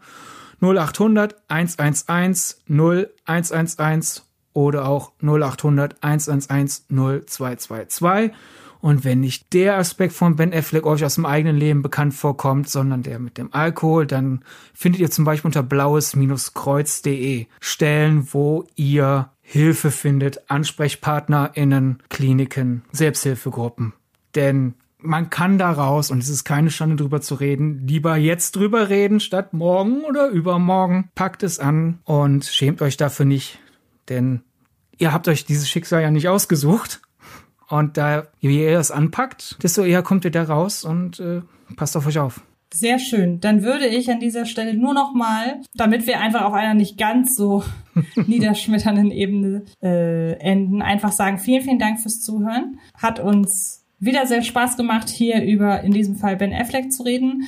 Wir haben schon das Bonusmaterial angesprochen. Wir teilen auf unseren Social Media Kanälen, bevor, äh, beziehungsweise insbesondere bei Twitter, ähm, regelmäßig Bonusmaterial. In diesem Fall bietet sich da das ein oder andere Interview an, hat sich während des Gesprächs schon rauskristallisiert, aber ab und an finden wir auch nach dem Podcast noch das ein oder andere äh, Trivia-Gimmick, das wir dann euch zur Verfügung stellen, quasi als Ergänzung zu dem, was wir heute gesagt haben. Und ja, teilt uns doch gerne mal mit, wie ihr so zu Ben Affleck steht und vielleicht auch, über wen ihr euch denn mal eine Folge wünschen würdet der in unser, ich sag mal, Podcast-Beuteschema passt.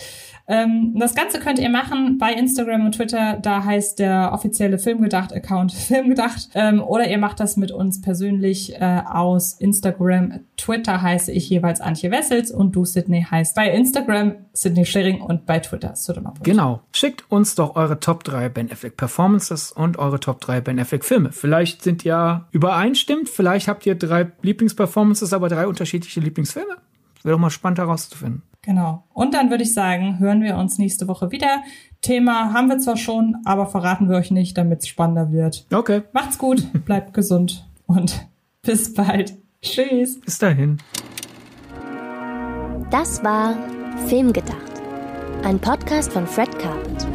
Mit freundlicher Unterstützung der völlig filmfanaten Köpfe von Anche Wessels und Sidney Schering. Filmgedacht kann Film gelauscht werden und zwar auf allen gängigen Podcast-Plattformen.